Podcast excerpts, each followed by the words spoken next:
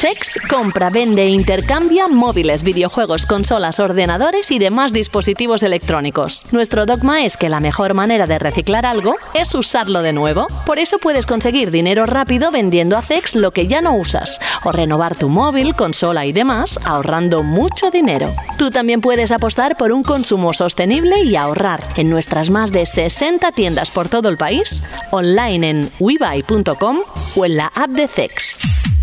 CEX patrocina Banda al Radio. Bienvenidos a Banda al Radio. Hola, ¿qué hay? Muy buenas. Estaba yo mirando atentamente la mesa y dentro de lo que es la mesa hay un botón más grande que el resto, que es el que pone rec, el de grabar. Y entonces está apretado, está encendido y se ilumina en rojo, rojo intenso. Y se me ha venido así de flash rápidamente lo que está siendo en el día de hoy, cuando estamos grabando este programa, la rage, o sea, la avalancha de mensajes que lleva todo el día hashtag número uno, el de adiós Netflix la que se ha liado con esta plataforma de streaming.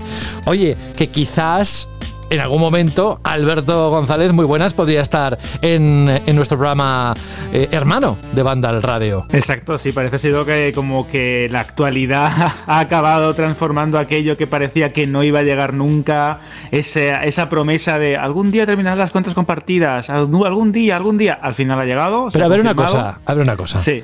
La semana pasada no te dije yo, oye, que se han echado para atrás, porque habían dicho, vamos a esperar, vamos a esperar, pero todo lo contrario, es que ni siquiera es que se lo han pensado, es que han seguido adelante y han recortado tiempo porque se suponía que iba a ser a finales de marzo. Igual me equivoco, ¿eh? pero es lo que había leído. Es una, ha sido una, una, estrategia de comunicación un poco confusa, porque es cierto que parecía que sí que iba a ser inminente, luego hablaron de que a principios de 2023, luego a finales de marzo, que iba a ser un, eh, como una suerte de periodo gradual para que nos acostumbrásemos al nuevo modelo, etcétera, y de repente nos encontramos que parecía que iban a paralizarlo porque desaparecieron las páginas oficiales en las que se comunicaba cómo se iba a producir este, esta prohibición de las cuentas compartidas. Y anoche a última hora de la noche o a las 8 o 9 de la noche apareció el mensaje oficial y de repente nos encontramos eh, con que efectivamente esta medida existe, se está aplicando ya en España, en Portugal, en Canadá, Nueva Zelanda en algunos otros territorios. Pocos países, tampoco tantos. Muy, muy poquitos, porque es verdad que habían hecho pruebas en países como Chile, algunos países de Latinoamérica, pero de momento no era algo global. Creo que va a ser mm, España, Portugal y etcétera, los grandes territorios o Canadá donde Netflix va a probar si esta medida funciona o no, pero como bien dices, ha sido un, auténtico jarro de agua fría. La gente se ha levantado, se ha enfadado. Es que no, tiene sentido. Es que no tiene sentido, Alberto. Es decir, si yo quiero disfrutar de contenido 4K, ¿por qué tengo que tener cuatro usuarios simultáneos? Es una medida un poco extraña, porque encima eh, en el comunicado oficial ponían de excusa de que es cierto que hay más de 100 millones de hogares que comparten cuenta o contraseña y que eso, agárrate, que esto creo que es lo, más lo que ha creado más controversia,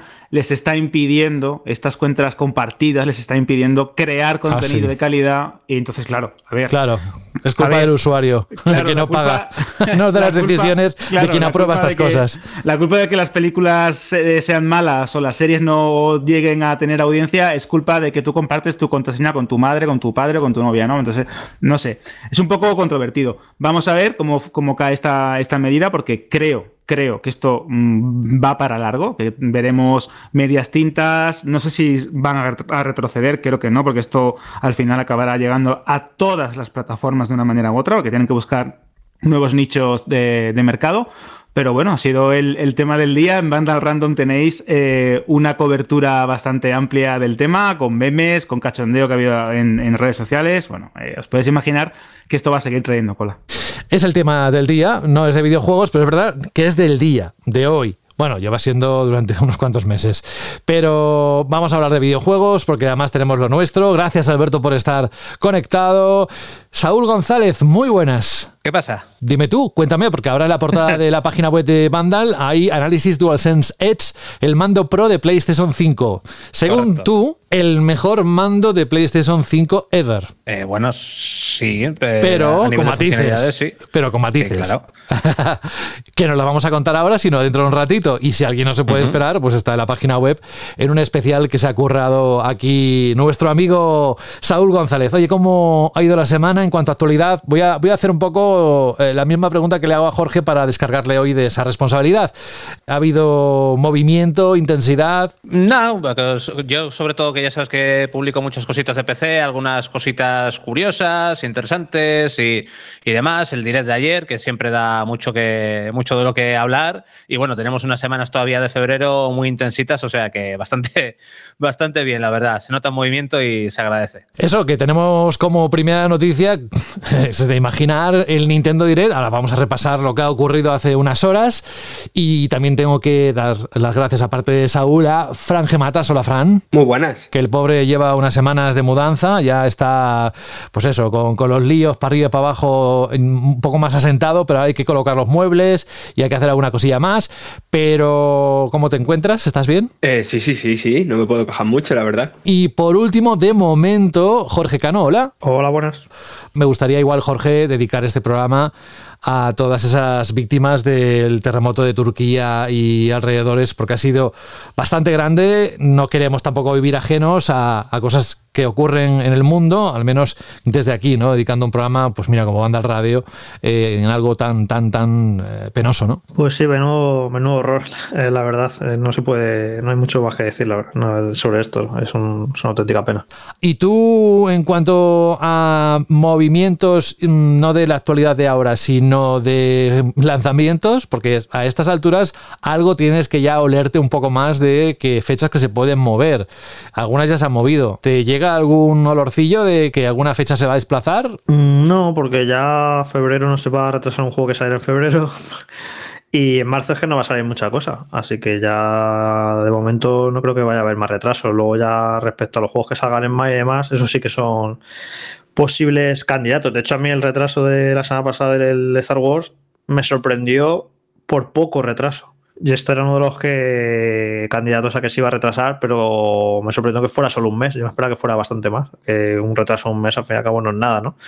Así que nada, el mes que viene el gran lanzamiento es Resident Evil 4 Remake y por favor que no se retrase porque yo creo que ganas, todos tenemos unas ganas. unas ganas enormes. Además en estos últimos días eh, la revista Game Informer ha estado publicando información, ha publicado un gameplay y demás y ya cuando empiezas a ver el gameplay y tal te entra una ganas de jugarlo enormes. Así que espero que no... Y además Capcom yo creo que suele cumplir bastante bien con las fechas.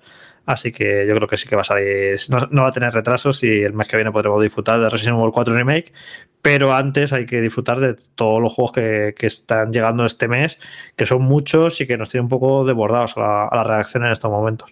¿Y algún salseo? Y no me digas lo, lo, de los youtubers porque ya llevo unos cuantos días con el tema saturado, que si este, que si el otro, que si dijo no sé qué cuándo.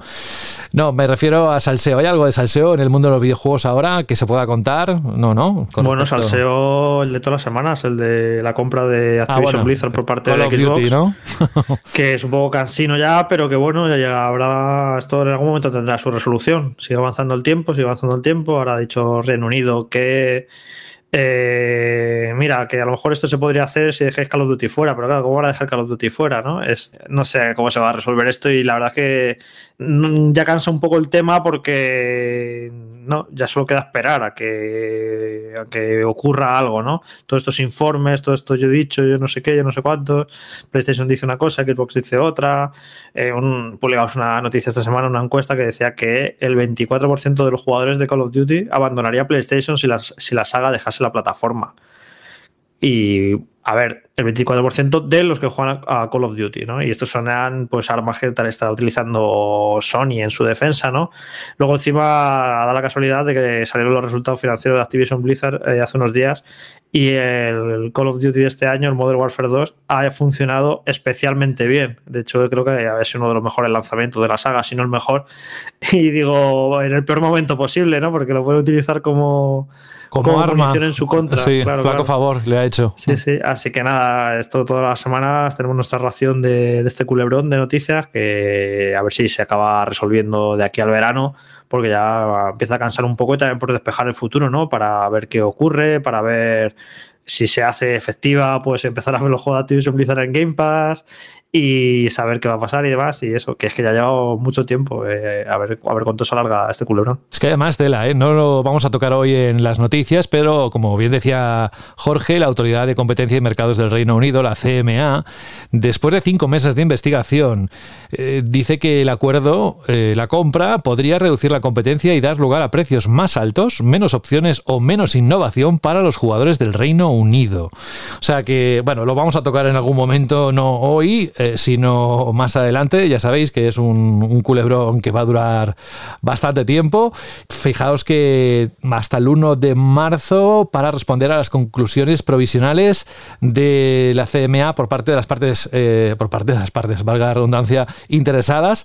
Así que, bueno, nos vamos a centrar en, el, en lo que ha pasado esta semana, que hay bastante, no sin antes saludar a nuestro querido amigo y compañero Rubén Mercado. ¿Cómo estás? Pues bien, la verdad que bien, contento y como siempre, con un montón de cosas, con un montón de, números, de cifras. Eh, son semanas divertidas por los lanzamientos, por las consolas, por todo esto. Bueno, ya lo veis en los artículos que, vamos poniendo en la web. Eh, una cosa que sí que me gustaría, si me permite 10 segundos, me gustaría aclarar porque estaba viendo en el eh, artículo que hemos puesto esta semana en la web con las ventas de la semana 4 y un poco una comparativa súper interesante de las consolas vendidas en estas cuatro primeras semanas versus las cuatro primeras semanas del año pasado para que veamos un poquito la evolución y todo eso tenéis en la web.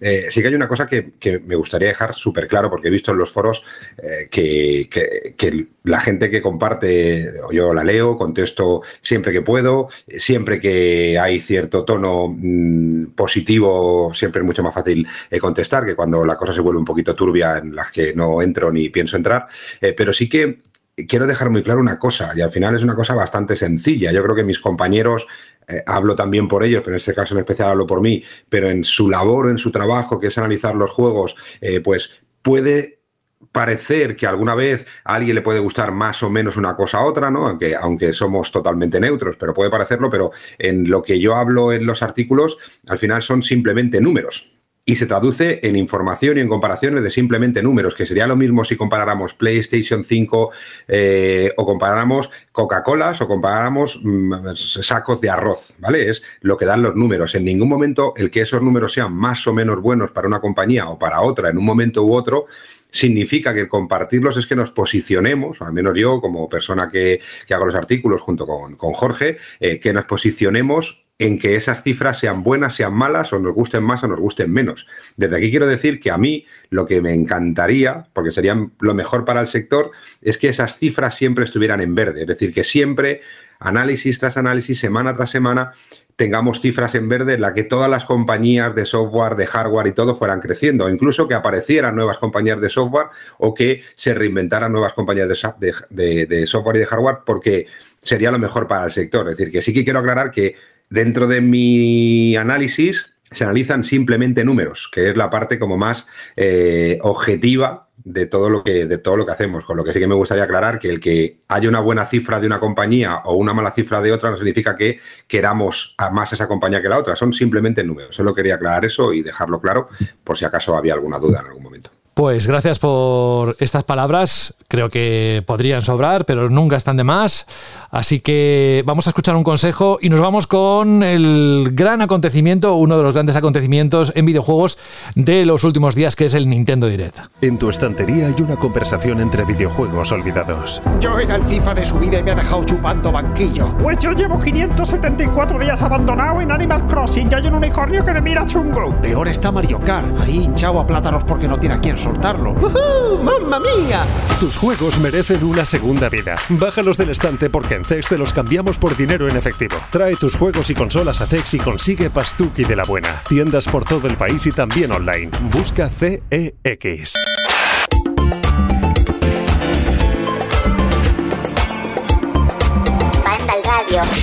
Por cierto, Rubén, que tenemos nuevo listado de los más buscados en CEX, luego lo contamos, pero antes vámonos con lo que decía hace unos segundos. Y es que la pasada noche se celebró el primer Nintendo Direct de 2023, que no es poco, y lo hemos celebrado muchísimo, el hecho de que exista y que vengan más. Y además, como es habitual, ha dejado multitud de anuncios, novedades y fechas de lanzamiento. Una retransmisión de algo más de 40 minutos que ha dado mucho de sí, así que vamos a contaros lo más destacado. Vamos a preguntarle a Jorge, oye, ¿a ti te hacía ilusión lo de Metroid Prime Remastered? Porque he visto que había muchas ganas, ¿no? Bueno, es que se llevaba rumoreando, filtrando, pues hace como casi dos o tres años, que decían los insiders que esto se estaba haciendo, que esto iba a salir, que estaba a punto, que estaba a punto y no salía y no salía y no salía. Y entonces ya pues como, venga, por fin, que desde se va hablando tanto tiempo. Y bueno, es normal que ilusione a la gente porque el Metroid Prime es, uno, es un juego muy mítico para muchos que lo disfrutamos en su día, en su momento, yo de lanzamiento además recuerdo comprarlo. Es uno de los juegos que más he disfrutado en mi vida. Entonces está, está muy bien visto, ¿no? Eh, para mucha gente es un juego muy especial. Entonces que vuelva y con gráficos mejorados y tal, pues siempre es una, es una gran noticia. Y además, mientras se deciden a sacar Metroid Prime 4, que, ve- que va para largo, después de tantos años, pues es una buena manera, ¿no? De volver a la saga y refrescarla y con las novedades que trae y que parece que Carvaje se lo han currado.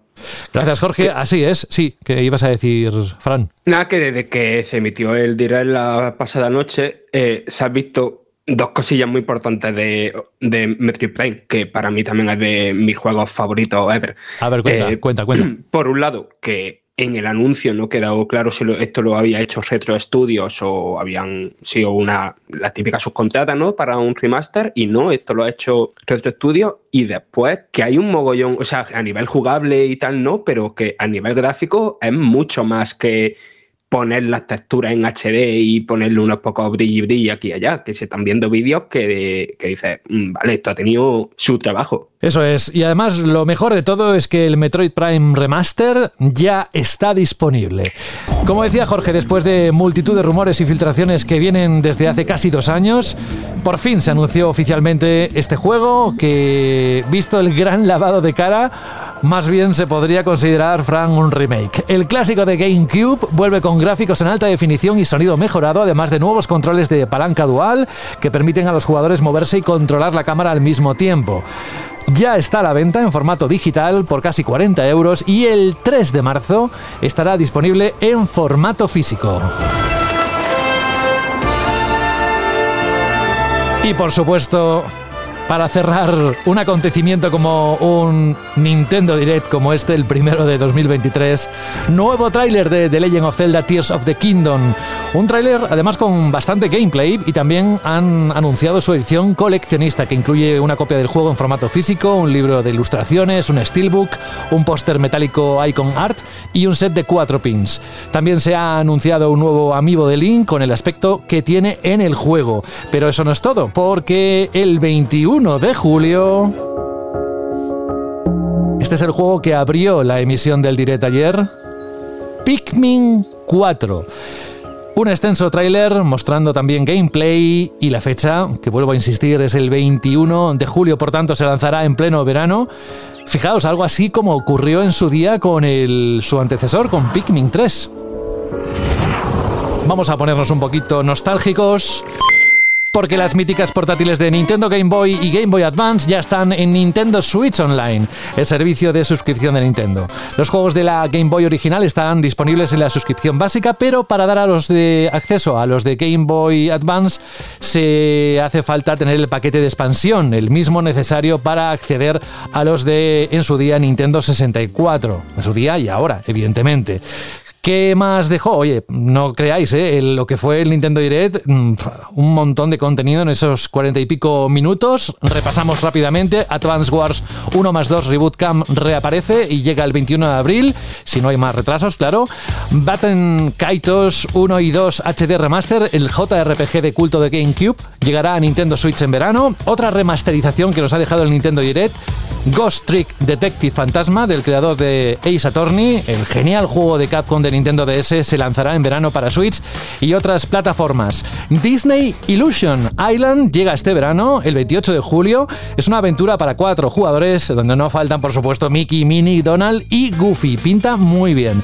Deca Police es lo nuevo de Level 5 que en este Nintendo Direct ha tenido tres anuncios. Uno es este, el Deca Police, que llegará en algún momento de este año, una aventura cel shading que mezcla combates por turnos tipo JRPG con investigación in rompecabezas. Otro título de Level 5, que a mí la saga que más me gusta, El profesor más observador, Profesor Layton and the New World of Steam. Y el tercero que anunció este estudio de desarrollo fue Fantasy Life, un nuevo Fantasy Life para Switch, donde deberemos desarrollar una isla con todos sus complementos. Splatoon 3 también tuvo su momento, se presentó su pase de expansión por 20, casi 25 euros y estará dividido en dos entregas. La primera, Chromopolis, que saldrá esta primavera, y la otra, La cara del orden, no tiene fecha. Otro título, lo nuevo de los creadores de Life is Strange, se llamará Harmony the Fall of Reverie. Saldrá en junio para Switch, entre otras plataformas. Y ya para acabar, se anunció el regreso de la saga musical de Dreamcast, el Samba de Amigo Party Central. Tendrá multijugador online y local con 40 canciones y será su lanzamiento se espera para verano. ¿Hay algún titular más? Lo podéis consultar en la página web de Vandal. Hay un, como siempre, después de cualquier evento, sabéis que tenéis toda la información y lo mejor de todo es que tenéis los trailers. Eh, ya no tenéis que buscarlos en YouTube, sino que directamente le dais a Play y lo tendréis en, el mismo, incrustado en el mismo texto. Y más o menos, no sé si me he dejado algo que quieras reseñar, pero esto ha sido el Nintendo Direct de ayer, Jorge. Sí, el primer Nintendo Direct del año, que siempre sabemos que a finales de enero o principios de febrero siempre hay uno y es muy esperado, ¿no? Porque un poco revela lo que va a ocurrir en los primeros seis meses y luego tenemos el, siguiente Nintendo Direct que suele ser durante verano que te cuenta lo que va a ocurrir eh, de ahí hasta final de año, ¿no? Y bueno, no ha habido, yo creo que no hubo más allá de lo de Metroid Prime, que sí que creo que es una sorpresa muy agradable, además sorpresa eh, del estilo Hi-Fi Rush que la comentamos la, hace unas semanas, ¿no? Que da gusto que te anuncien un juego y que lo lancen ya y que después del evento lo puedas adquirir. Pues esto va a pasar también con este Metroid, ¿no? También yo creo que lo de que llegue Game Boy Game Boy Advance a Switch Online eh, ya era ahora, porque creo que encajaba muy bien en el formato de Switch tener estas míticas consolas de Nintendo. Y luego, bueno, pues la guindita, ¿no? Al pastel, que fue ese nuevo tráiler de, de Zelda que este ya sí que me ha puesto a mí los dientes largos. Los anteriores eran un poquito raros y tal, dejaban entrever cosas, pero este ya sí que empieza a mostrar mecánicas y por dónde van a ir los tiros y demás. Y la verdad es que tiene auténtica pintaza. Luego el resto del evento, pues como siempre, los Nintendo Direct con mucho juego japonés, muchas, unas cuantas rarezas, muchas remasterizaciones. Para mi gusto, demasiados DLCs eh, tuvieron muchísima presencia. No sé si conté hasta tres o cuatro pases de temporada de DLCs en este evento. Y bueno, creo que un Nintendo Direct ni de los mejores ni de los peores, eh, como tabla media, ¿no? Estuvo bien, eh, sin más. No, no, fue excelente, pero tampoco fue de los peores. Yo creo que deja un poco ver que, que va a estar bien esta primera, esta primera mitad del año de, de Switch. Yo el problema, Jorge, que veo es que Nintendo está haciendo que algo que en cualquier otra compañía podría ser espectacular, porque estamos hablando de que se enseñaron tres o cuatro grandes títulos, alguna sorpresa que en algunas compañías, sin decir nombre, ya sabemos cuál de las dos o incluso las dos, sería espectacular ya lo tomamos como que, bueno, sí, está bien, hemos visto cosas, pero bueno, no es ni lo de mejores ni de los peores, ¿no? Es un poco también esa, esa locura de lanzamientos potentes y de, y de anuncios que hemos tenido en los últimos, a lo mejor en los últimos dos años, ¿no? Por parte de Nintendo, que algo, que ya te digo, que, que yo me planteo cualquiera de las otros directs que hagan cualquiera de las otras compañías en el que saquen tres títulos del nivel, pues de Zelda, de este Metroid, de Pikmin, eh, lo ponemos en otros nombres de otras compañías y estaríamos hablando de una super presentación y de, y de un bombazo, ¿no? Que, que, no es por quitarle mérito, ¿eh? porque yo creo que Nintendo ha hecho las cosas muy bien y que va a seguir recogiendo los frutos de ese buen trabajo durante mucho tiempo, ¿no? Pero que, que a lo mejor el rasero que tenemos, por lo que nos ha acostumbrado Nintendo, es diferente al rasero que nos han acostumbrado otras compañías en los que muchas veces no enseñan nada o casi nada, no sé. Por mi parte, decir que me parece un Nintendo Direct que eh, es verdad, como dice Jorge, no es espectacular, no es de los mejores directs que hemos tenido, pero más allá del evento en sí, lo que pone sobre la mesa el Direct para la gente de que lo que tiene es una Switch, va a tener una primera mitad de año con una variedad de géneros y un catálogo muy abultado, porque hay muchísimas más cosas de lo que, de lo que hay aquí. Que hemos publicado en Vandal un artículo de lo que sale más o menos hasta agosto, que, que te he confirmado, solo para Switch. Y, y, es que hay una barbaridad de lanzamientos. Y ya en plan preferencias mías, eh, aparte de evidentemente eh, Zelda y Metroid Prime, que ambos tienen una pintaza increíble. Y bueno, y ojo, oye, yo me quedé loquísimo con los graficotes del Pikmin 4, ¿eh? O sea, pinta muy, muy, muy, muy guay.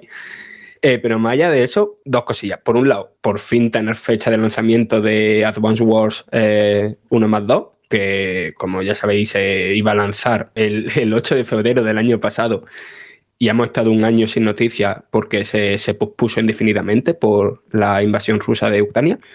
Y después el tema de el resurgir, o eso parece, el resurgir en, en Occidente de Level 5, ¿no? Que llevaba un tiempo de que más allá de, de, Japón no sacaban nada porque no les salió muy bien eh, la jugada, al menos en los últimos tiempos, con Yokai Watch y con Inazuma y tal, con esa grandes sagas transmedia, ¿no? Y aquí en un evento de repente te dicen que vuelve el profesor Layton, que vuelve Fantasy Life, que en su día el primero pues tuvo una, no fue un, un exitazo, ¿no? Pero que, que, tuvo una comunidad de jugadores bastante afín. Y después a mí me dejó bastante loco la estética y, el, y la premisa de, de este Decapolis, ¿no? De este JRPG con fase de investigación y demás, que a mí me tiene muy, muy, muy buena pinta.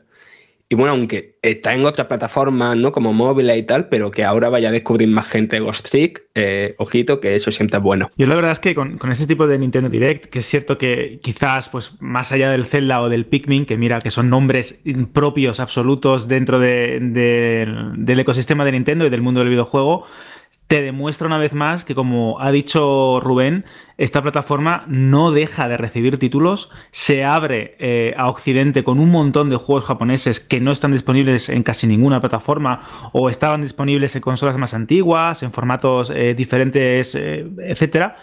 Pero es que eh, personalmente, a mí esto de que puedas jugar, y, y, aquí me entra la vena un poco yayo, a juegos de Game Boy o de Game Boy Advance con la suscripción de Nintendo Switch Online, demuestra una vez más tanto como que este tipo de eh, adiciones al catálogo digital de esta, suscripción son muy buenas, ya no solo pues para conservar el videojuego, el, eh, manejarnos en mundos retro, volver otra vez a disfrutar de juegos de nuestra infancia o títulos que son muy complicados de conseguir a día de hoy en formato físico si no quieres pagar un pastón, pero es que también es una gran oportunidad desperdiciada, porque si eh, ya estamos viendo que tenemos juegos de Nintendo 64, de plataformas como Mega Drive, de otras consolas de Nintendo, eh, a mí que podamos jugar a estos poquitos juegos me parece muy bien, pero es que me siguen pareciendo muy pocos.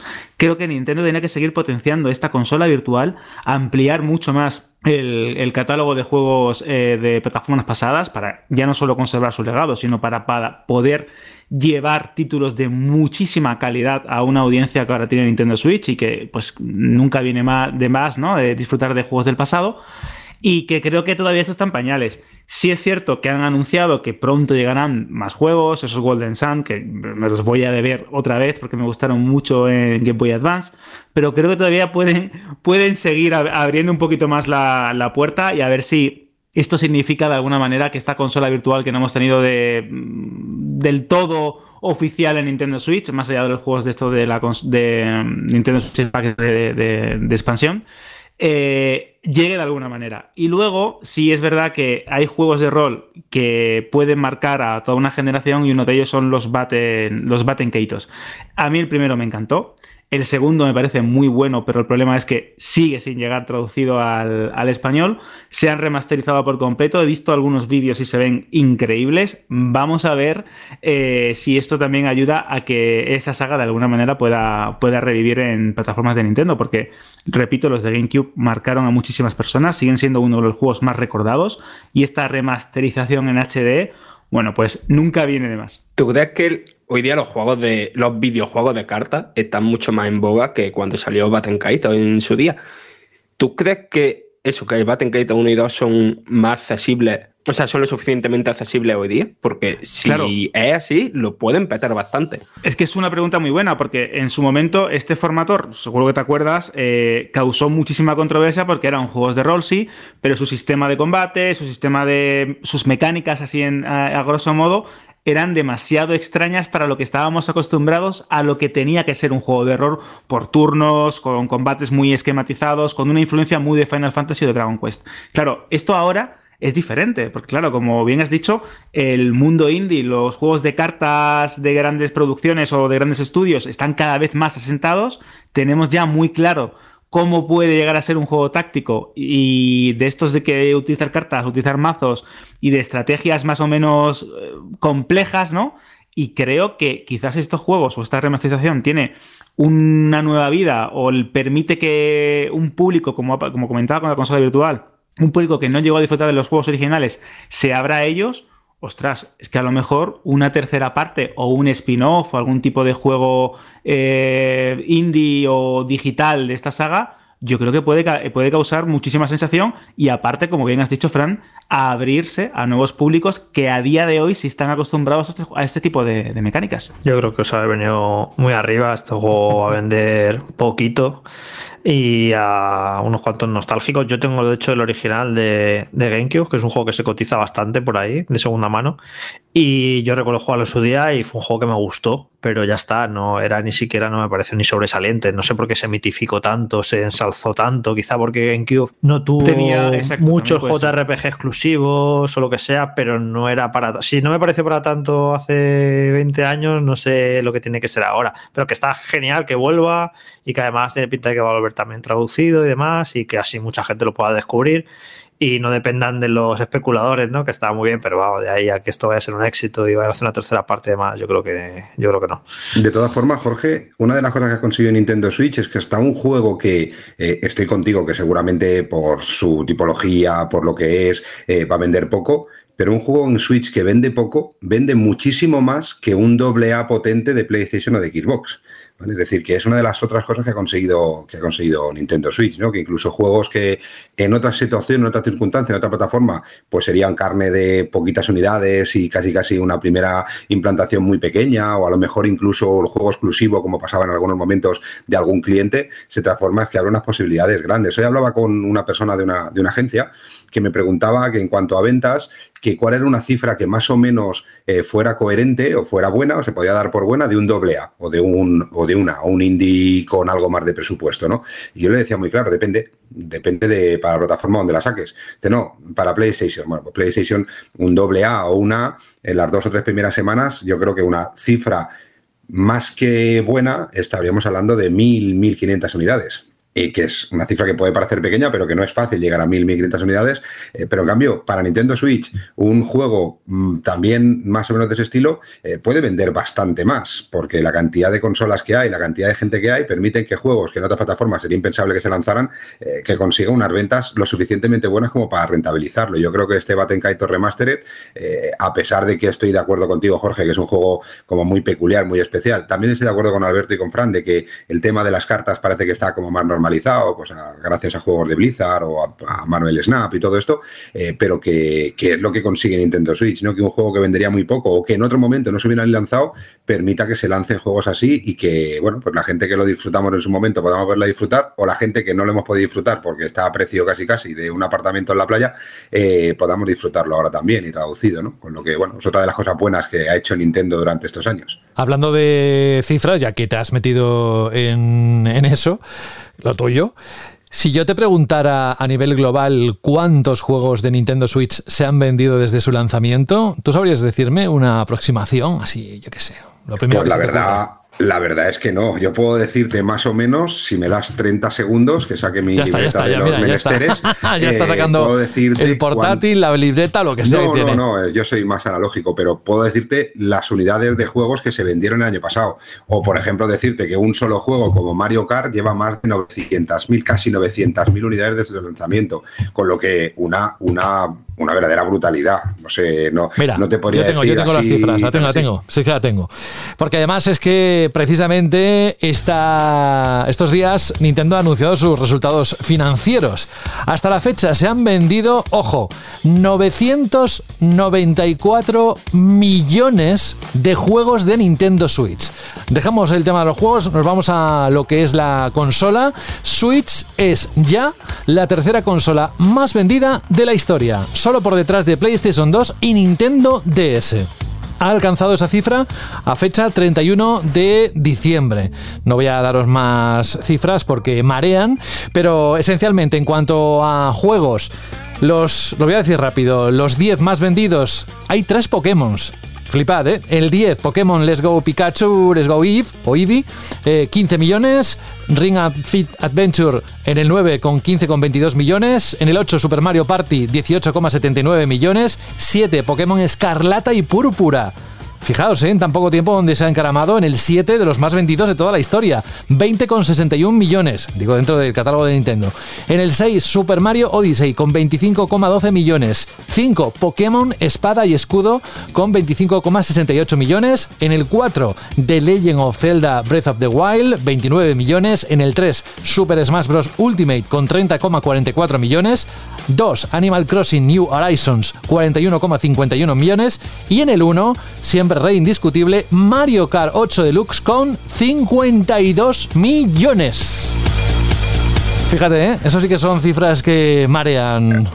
Querido es una barbaridad. Y aquí Rubén. tener en cuenta que son solo juegos de Nintendo, no Sí, juegos sí. para Switch. Es decir, solo juegos para Switch de, eh, de la distribuidora de Nintendo. ¿eh? Que si sumamos ahí pues la cantidad de gente pues, de juegos como Minecraft, como, eh, como los FIFA, como todo eso, estaríamos hablando de una barbaridad. Mira, en 2021.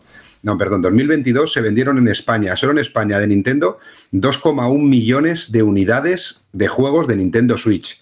Y dentro de esa locura, los juegos más vendidos de Switch eh, desde su lanzamiento, pues han sido Mario 8, que coincide con esto, con 874.000, que ya estaremos en las 900.000 unidades, eh, Super Mario Odyssey 641.000, Animal Crossing 610.000 y Minecraft Nintendo Switch Edition 553.000. Es decir, que son cifras eh, brutales que están, bueno, pues el juego número 20 en la lista de los más vendidos de Nintendo Switch eh, sería el primero en cualquier lista de cualquier otra plataforma de, de- otras consolas que han salido, con lo que es una locura lo que ha conseguido Nintendo. Y yo vuelvo a decirlo de siempre, en estos dos años en los que la situación del sector con tanto cambio y falta de consolas y el cambio de generación que ha sido muy rápido, la gran salvadora de que el sector esté como está ha sido Nintendo Switch, tanto para los retailers como para las compañías, como para los pequeños desarrolladores. Es decir, sin Nintendo Switch, seguramente el panorama que tenemos ahora sería muy, muy diferente a lo que, a lo que podemos disfrutar. Con lo que hay cosas que son criticables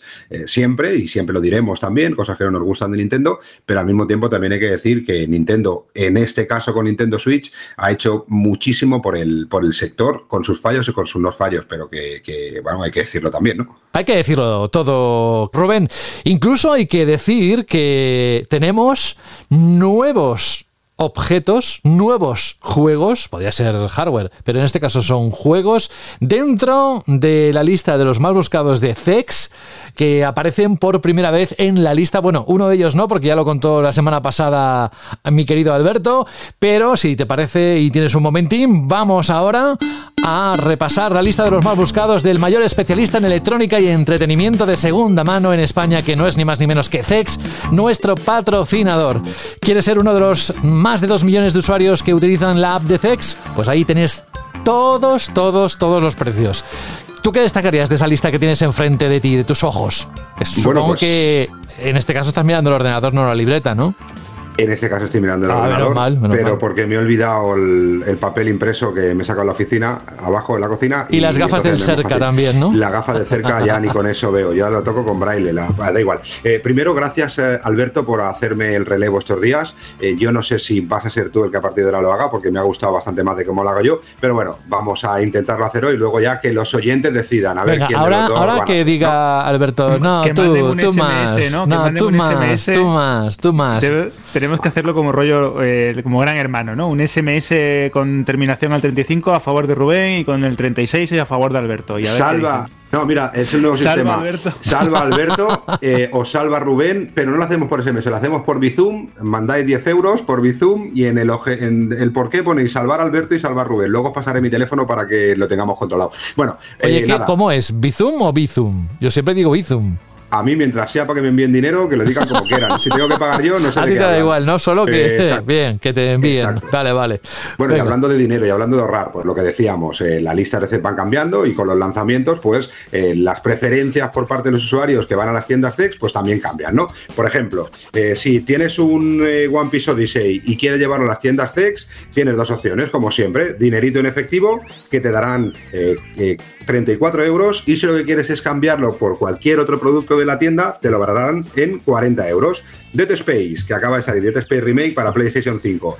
Pues si lo quieres que te lo den en dinero, 44 euros. Y si lo quieres cambiar por cualquier otro juego, cualquier producto de la tienda, pues te lo valoran en 51 euros. Y como es habitual, el lanzamiento más importante de la semana, ese Hogwarts Legacy eh, para PlayStation 5, te darán 42 euros por él o te dejarán 49 euros para que lo cambies por cualquier otro producto de tu tienda. Con lo que las listas de CEX también se actualizan. Imagínate, ¿no? Juegas al Dead Space Remake, por ejemplo, te lo acabas y dices, uff, pues ya no sé, no sé si lo voy a jugar más. Pues venga, voy a que me den dinerito, pues vas a Zex y ahí puedes eh, tener buena parte de lo que te cueste tu próxima adquisición de juego o de hardware.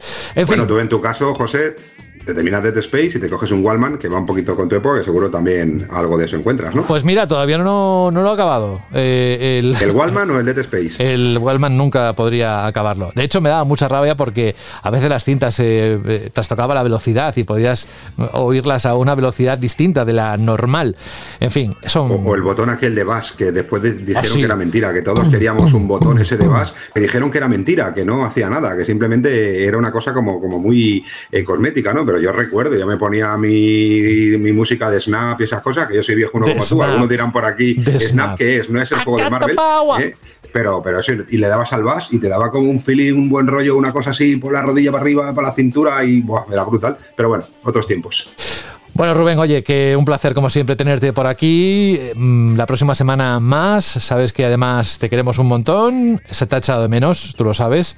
Y que te mandamos un fuerte abrazo y hasta la próxima semana. Pues un abrazo para todos. Yo también os he echado de menos y os echaba mucho de menos estos días y os quiero mucho también. Y venga, va, vamos a ponernos aceite, vamos a ponernos miel No y vamos sé lo a que quieres hacer tú con eso. Y, y Ah, eso, yo vale, es que, aunque vale. no lo creáis, os echo de, mano, de menos a todos.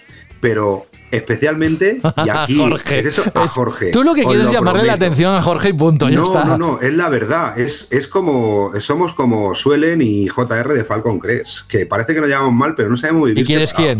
Eh, dejamos que Eh, sea. Yo soy, yo soy Suelen. Suelen, que me, yo soy Suelen que me da Sí. por beber. A ti Y- suelen y Jorge decirte- JR con su- A mí suelen decirme muchas tonterías. sí. Y Jorge me lo imagino con el gorro de vaquero, los pantalones así para arriba y el caballo al lado. y, ya está, ya está. Ah, por cierto, ¿has ido a ver Avatar?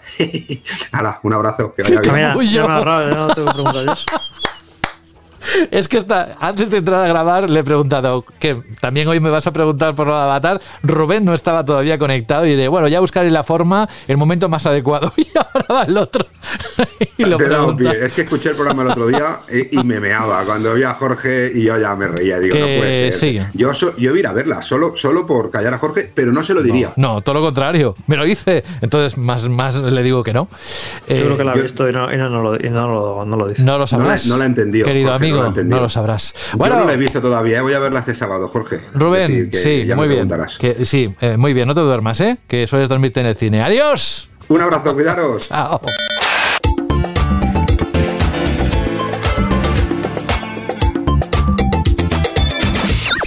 Ojo, cuidado.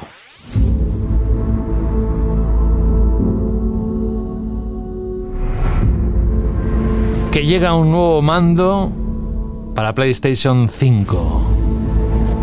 El DualSense Edge, que ya hace unos días que se puso a la venta, pero no ha sido hasta esta semana cuando Saúl ha tenido la oportunidad de echarle el guante. Bueno, hace un poco más de tiempo, alguien que está en un vídeo, que no voy a decir que está colocado en el canal de YouTube de PlayStation, aquí España, sale con su gorro de lana diciendo lo que le ha parecido el DualSense Edge. Fran. Bueno, en este caso lo ha disfrutado más ya no en las oficinas de Sony, sino en su casa, con toda la tranquilidad que eso pueda darle. Y ahora, Saúl, vamos a hablar de el mando Pro o el mando más avanzado que existe hoy en día para la PlayStation 5. ¿Qué has encontrado? Bueno, el DualSense Edge, que, es su nombre, aunque bueno, yo creo que todo el mundo o, muchos a nivel coloquial le, le decimos el mando Pro, el mando para pros o este mando que a nivel visual, de entrada, que empiezo por lo básico siempre, es muy parecido a, al mando normal, tiene el touchpad en negro y sí que en un primer vistazo lo que le ves más allá de la forma, que es eh, similar, son los nuevos botones que, tiene, los botones de función, eh, los huequitos para insertar los botones traseros, los topes que hay para los eh, gatillos L2 y R2 y es un mando que está muy conseguido y de hecho en el análisis lo he dividido como en dos bloques y uno tercero para hablar de su punto, su lunar o su punto más negativo. Su talón de Aquiles, ¿no? Que se suele decir. Oye, una cosa, pero antes de avanzar, ¿cuál, ¿cuál ha sido tus sensaciones al cogerlo en las manos? Tú estás acostumbrado al DualSense normal. Alguien que no, lo, no ha tenido la oportunidad de tenerlo en las manos, ¿qué te transmitió? ¿Más peso? ¿Igual? ¿Lo mismo? Fíjate, en, realidad, José, mi mando de hasta ahora, el mando que usaba no era el DualSense tradicional. Bueno, usé mucho tiempo el DualSense tradicional, pero el que usaba habitualmente era el Scoof Reflex Pro Controller, que es otro mando pro de, PlayStation 5. Eh, y de, peso son estos dos son parecidos y el DualSense eh, tradicional es o, básico, como queráis llamarlo, o base es, es un poquito más, más ligero. Creo que si la memoria no me falla pasamos de 200, alrededor de 250 a 300 gramos, una cosa así, 320, creo que había unos 50 gramos, 50, 60 gramos de, diferencia, pero bueno, a mí de entrada me gustan los mandos pesados y me gustan los ratones eh, pesados, eh, me, gusta como sentir el peso de, los dispositivos que, que, tengo que manejar con las manos y lo que me gustan son los cascos ligeros, pero para agarrar algo con las manos sí que me gusta algo pesado, así que para mí no ha sido ningún problema. La forma es exactamente igual, lo único que el agarre en vez de acabar como, como en un pico cortado tiene el pico completo, pero eso no influye en, nada.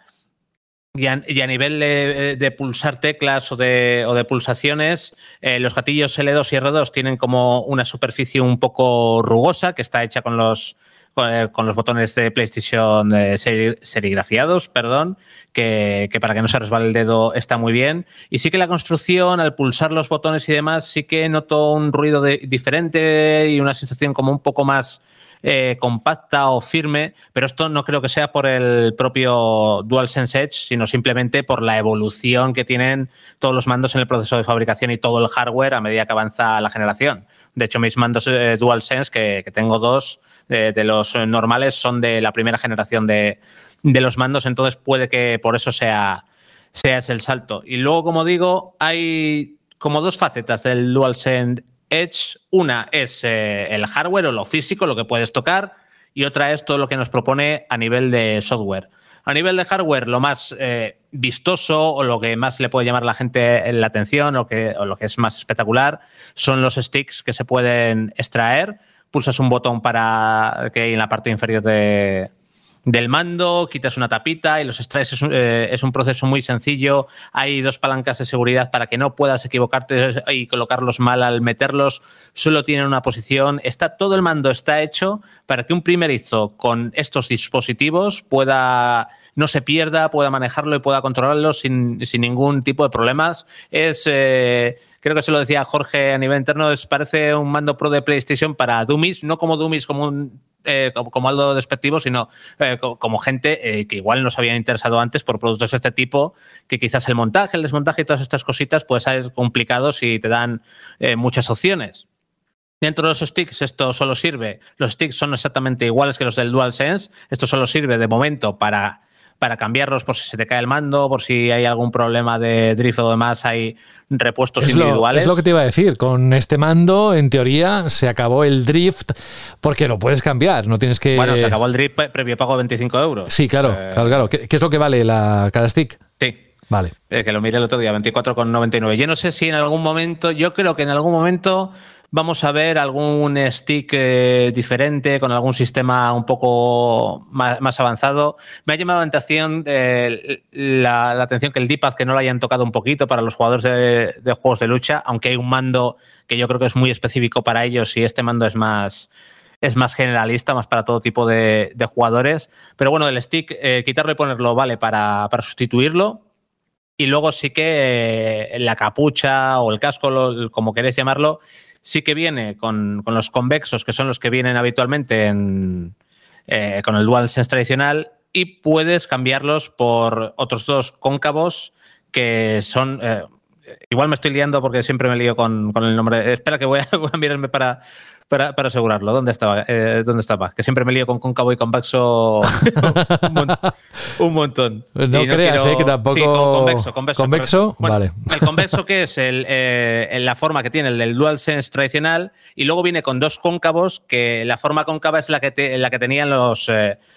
Los DualShock de antes, que es completamente como redondeada hacia, hacia afuera. Y viene con dos, eh, con dos este tipo, unos más cortitos, de, la misma altura que los tradicionales, y otro un poco más altos para aquellos que, les gusten ese control un poco, un poco más alto, que está muy bien. Luego le das la vuelta, y para mí lo indispensable de un mando pro, para mí, que es, son las palancas traseras. Que son, yo me he acostumbrado a ellas y a, a mí me, me, viene muy, muy, muy, muy, muy bien para utilizar en ciertos juegos, por ejemplo, eh, pues eh, probando Hogwarts Legacy para poner algunas de las funciones de la cruceta que creo que eran mucho mejores con, con este tipo de control, o para jugar a fútbol para cambiar la formación en ofensiva o defensiva, o en un juego de carreras para cambiar de, de marchas. Es un proceso también, hay, hay dos palancas diferentes eh, bueno, en realidad son o dos palancas o dos como botones de media bóveda, se enganchan con un sistema magnético que es súper fácil, solo tiene una posición, se quitan muy bien, se ponen muy bien, es muy sencillo de, de hacer y, y, y vamos, eh, me parece de las mejores características que tienen los mandos Pro. Y luego justo encima de eso tenemos un regulador de recorrido de los gatillos L2 y R2 para tener el recorrido completo, por ejemplo, para acelerar en los juegos de conducción, recorrido medio o acción instantánea que lo reduces al mínimo y tiene la misma pulsación que otro botón, que esto, pues, por ejemplo, para. Le, quitas, evidentemente, todo el brillo de la, del gatillo adaptativo, toda, toda la magia, pero para juegos o para nivel competitivo, para juegos como shooters, esto viene genial para tener una pulsación mucho más rápida. Así que esto está, está muy bien. Y luego también tenemos los botones de función, pero como esto se relaciona más eh, con el. Bueno, lo digo ya, los botones de función, que lo que nos permite es, eh, pulsando uno de los botones de función y las, eh, los botones cruz, círculo, triángulo y cuadrado, cambiamos entre perfiles que los podemos configurar al vuelo. Y si usamos la cruceta, lo que vamos alternando es la mezcla de sonido entre si estamos jugando mientras estamos hablando con un chat interno de, de PlayStation, subiendo el volumen del juego, el volumen de la voz, etcétera. Es bastante, es bastante útil. Y luego, lo que casi por lo que más destaca es por la integración que tiene el mando a nivel de software. En, cuanto lo conectas, la PlayStation 5 lo reconoce, te invita a hacer un pequeño tour para que descubras eh, pues todo lo que es el mando, todas sus posibilidades y te va metiendo un poco en, en, ese programa que se accede, por cierto, a través de las opciones de accesorios de PlayStation 5. Ya se verá ahí el, el DualSense Edge y aquí es donde podemos configurar todo es un programa también muy sencillo de entender, se pueden configurar un montón de perfiles diferentes, se puede configurar eh, también eh, la sensibilidad de los dos sticks, eh, puedes escoger entre o, o, crear la tuya propia o escoger entre por defecto, rápido, preciso, constante, dependiendo del tipo de juego. es te va, a, te compensar una cosa u otra, puedes, eh, eh, puedes también configurar las zonas muertas de los gatillos R2 y L2, puedes cambiar la configuración de los botones como te dé la gana, no se permiten macros, algo que yo creo que se hace simplemente por un, un tema de no dar ventaja a jugadores que no puedan hacer este tipo de mando, cosa que, que veo bien. Aquí también configuras las teclas a las que quieras asignar las, las dos palancas de la parte de atrás y también la retroalimentación áptica y el brillo de la iluminación LED, que de hecho si quieres eh, maximizar la autonomía del mando de la que os voy a hablar ahora, eh, lo recomendable es eh, reducir esto al, al mínimo, claro. Y es que precisamente, fíjate que bien lo hilo, José. Sí, sí, sí. La autonomía es el punto flaco de, de este DualSense Edge. Eh, la propia Sony ya lo, ya lo reconoció antes del lanzamiento del mando, que iba a tener una menor autonomía. Eh, Porque luego la batería se- es más pequeña, ¿no? Por todo el conjunto de cosas, ¿no? la batería es más pequeña. Sabemos que es más pequeña. Creo que no estaba confirmado oficial eh, el número de miliamperios que, que era más pequeña. Se decían que unos 500, pero bueno, la cuestión es que es más pequeña, o sea que hay menos batería.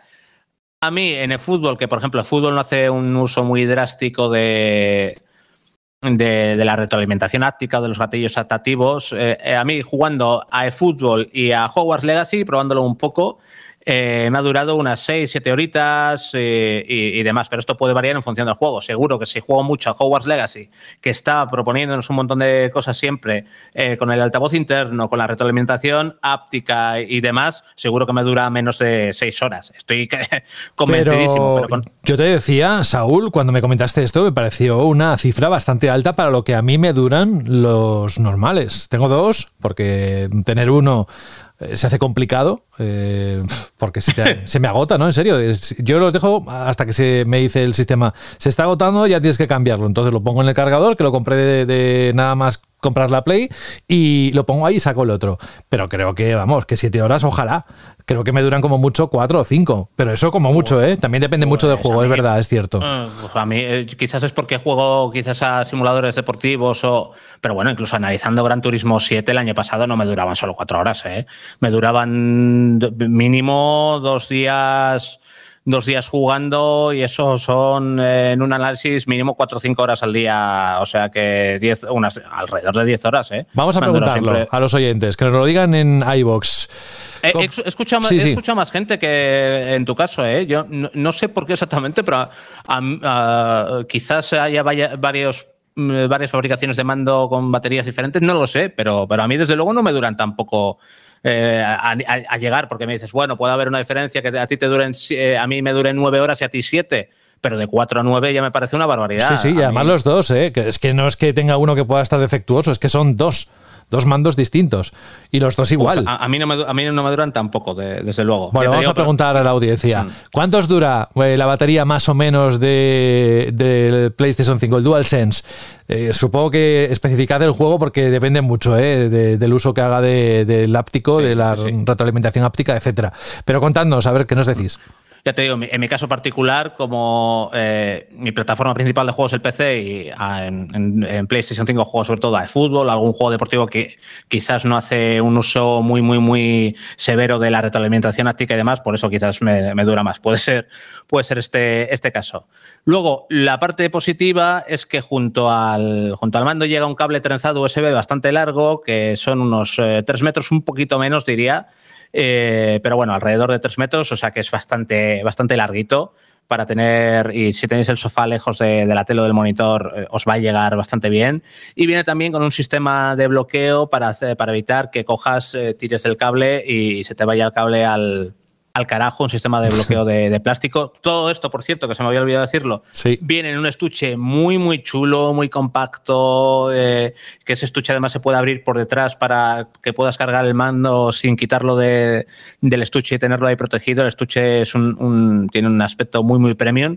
Y bueno, eh, a mí en general... Espera un segundo, en este, Dime. en este aspecto, Saúl, ¿tú tienes el Elite de Xbox? No, no, no. no ah, vale, no. porque viene con un estuche que es muy parecido por la foto que estoy viendo en tu artículo y quería preguntarte si había diferencias, porque se parecen bastante, pero sí, sí, se, se ve que tiene un- una calidad, un look and feel bastante bueno. No, sí, sí, es, eh, el, estuche es, eh, da un aspecto premium que tiene, que tiene el mando. El mando, yo creo, por todo lo que ofrece a nivel de software y a nivel de hardware, es el más completo y el más redondo que hay para PlayStation 5, a pesar de su autonomía. Incluso Luego- el Scoof que tienes tú y todos los que has podido probar para, para esta plataforma o... Eh, eh, a mí, les, eh, a, a mí, siendo sin- sinceros, a mí el Scoof Reflex Pro me gusta más pero por un tema de que yo tampoco toqueteo mucho a nivel de, de, controles de sensibilidad de stick, porque si quiero jugar un shooter cojo y lo juego en PC.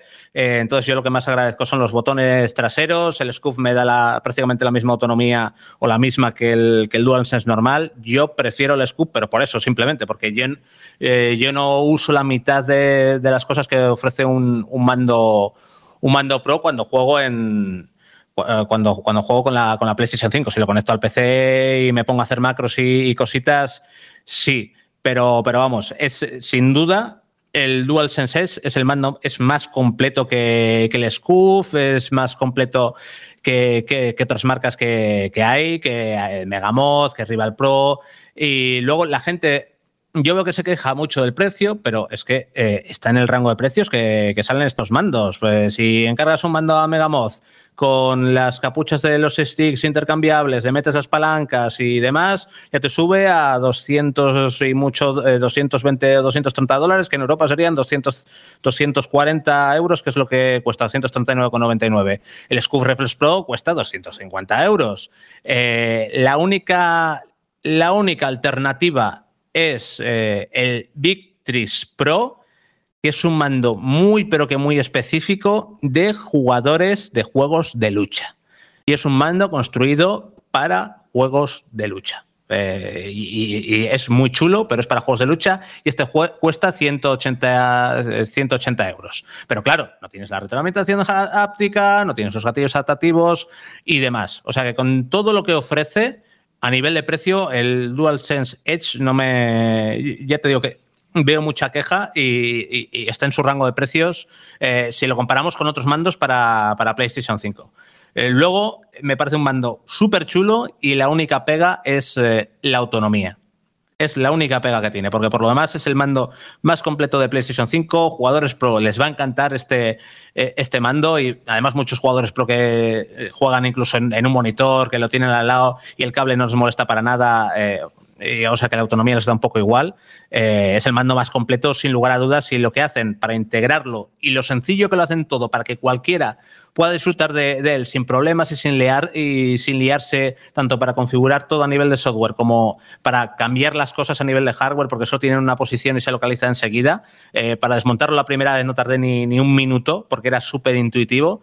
Eh, me parece el más completo y muy, muy, muy redondo. Pues mira, aquí he preguntado al equipo si alguien quiere hacerte alguna pregunta y yo sí que tengo alguna más. Dice que Alberto, por ejemplo, lo ha explicado todo perfectamente. Sí, sí, desde luego. Pero yo quiero hacerte dos preguntas. Una es, aunque lo hayas dicho, ¿eh? pero para que quede perfectamente claro, ¿a quién va dirigido este mando? ¿Quién es, qué, qué tipo de usuario es el objetivo, el target de este mando? Pues eh, evidentemente jugadores profesionales y gente que juegue muchísimo tiempo o durante mucho tiempo a, la PlayStation 5 y que sea sobre todo fanática de, shooters o de juegos competitivos y que quieran y que quieran tener un control total y preciso para de, estos mandos. Estos mandos eh, son para, para, un público muy, muy concreto, no es para que cualquiera coja y se compre el mando por, de entrada por, por, el precio, que es el que es, y por toda la tecnología que lleva. No hace falta, para disfrutar de PlayStation 5, no te hace falta un mando, un mando Pro ni para echarte eh, ni para echar unos FIFAs o jugar de vez en cuando Call of Duty, no te hace falta un mando,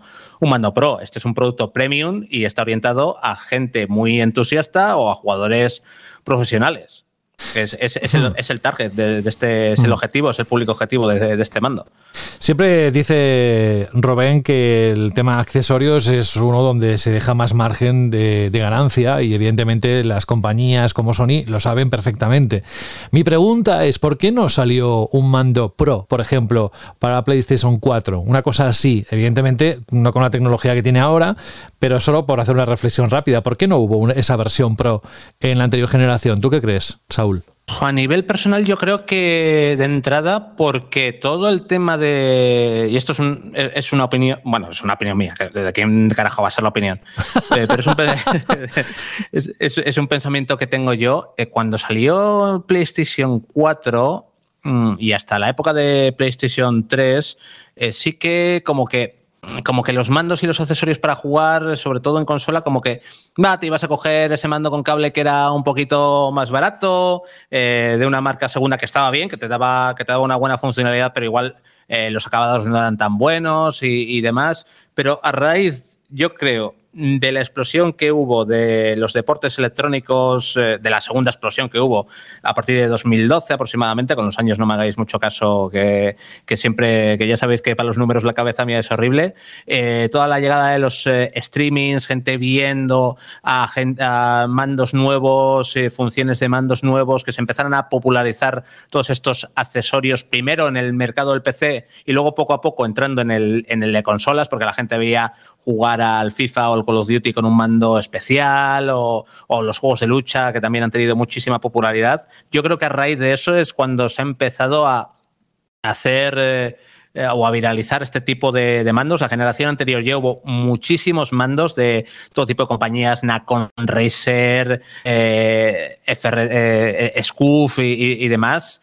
Eh, para, para tanto para PlayStation como para Xbox y yo creo que ahí es cuando Sony ha visto el, ha visto el filón y ha decidido coger y, y para que te lo hagan otros eh, seguramente le dirían cuando, cuando Razer otras marcas les dijeron, oye, que estos mandos con licencia oficial PlayStation venden, que son pro, venden bien. Pues diría, pues bueno, voy a hacer mi mando pro para poder sacar yo beneficio. Pues sí, oye, eh, es que desde luego tiene sentido la reflexión que acabas de hacer. Y es curioso además porque sale a pocas semanas de diferencia de la VR2. Y te pregunto, ¿tú has notado algo, dado algo, alguna pista que tenga que ver este mando con VR2? ¿Alguna funcionalidad en la que se crucen o algo? ¿O, o me lo estoy flipando? No, no, este, Nada. este- no, no, no, este Ha sido mando es un, es, es- es un DualSense ah, avanzado, avanzado. Eh, es un DualSense avanzado. No, no va a tener nada, nada con... eh, hombre, que, que- que en un futuro con- a través de los sticks se pudiera conectar otra cosa para, para usarlo con, con PlayStation VR 2, pero ya sería... Pero esto es fantasía, ya Sí, no, sí, sí, no hay nada de... vamos. Es una fantasía. Bueno, es una fantasía también el precio, desde luego. Oye, pues quien quiera conocer más, el artículo está en perfectamente explicado con fotos que se ha hecho él allí el león con todo el frío que hace. Pero tenía Vídeos, vídeos, las fotos me las ha hecho mi santa novia. Ah, vale, vale. Yo bueno, solo no pues- podía, no podía son- hacérmelas. ¿Son tus manos? Sí, sí, sí, son Ah, mis manos. pues eso, eso. Mis manos blanquecinas ahí del frío invernal de, de León. Y sigue, y sigue haciendo frío, un frío que pela, ¿no? Sí, Desde sí, luego. Ah. Sí, sí, sí. Nevó, de hecho, el otro día un poquitín aquí otra vez. Tú sabes qué pasa cuando el grajo vuela abajo, ¿no? Que hace un frío del carajo, efectivamente. Y tú sabes qué pasa cuando se posan los balcones. Ostras, no, me, me acabo de perder. Porque hace un frío de Hace cojones. frío de cojones, vale. Madre mía, estamos llegando al nivel de Fran, esto me preocupa. Bueno, oye, gracias, muchas gracias, es un placer. Lo sabes, siempre te lo digo, pero lo digo de corazón, el tenerte con nosotros, Saúl. Nada, eh, que volveremos a hablar en algún momento de las próximas semanas y mientras tanto, pues te seguimos leyendo en la sección hardware y en eh, análisis tan interesantes como este de DualSense Edge. Un abrazo. Gracias, chao, chao, chao, Chao. chicos.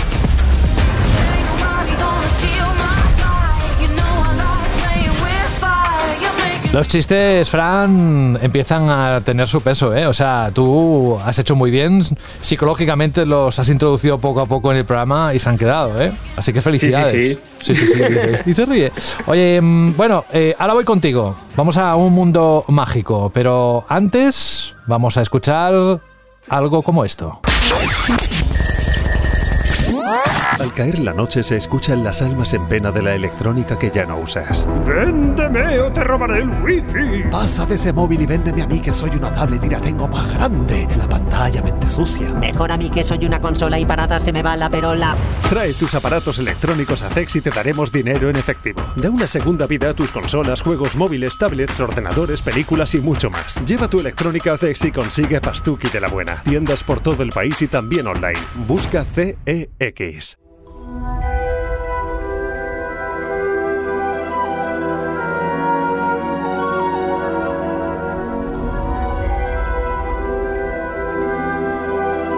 Antes cuando salía un disco decías, es un disco redondo, ha salido un disco redondo. Pero a mí me gustaría decir que ha salido... Había un- discos cuadrados, ¿eh? ¿Discos cuadrados? Ah, de esos Sí. troquelados, ¿no? Con forma de regalo, sí, sí, sí, de verdad, multimedia incluso, que metías en el ordenador. Digo, eh, ¿cómo esto va a funcionar en la bandeja de, del CD-ROM este que, o, o el Blu-ray, si me lo va a, a estropear, se va a quedar encallado aquí. Y alguna vez pasó a algún usuario. Pero bueno, afortunadamente ya no se llevan desde hace mucho tiempo. Bueno, eh, quería decir con esto que muchos seguidores querían, deseaban, necesitaban que este juego saliera redondo en todos los aspectos, pero es un juego como todos, ¿no? Fran tiene sus claroscuros, pero en general yo por lo que he podido disfrutar una hora y algo de él, me, ha parecido, yo que no soy especial fan del mundo mágico ni de Harry Potter y tal, me gusta, por supuesto, porque toda la ciencia ficción me gusta y la fantasía, pero me he quedado enganchado esa, esa hora y pico. Lo que pasa es que luego pensaba, José, esto es un mundo abierto.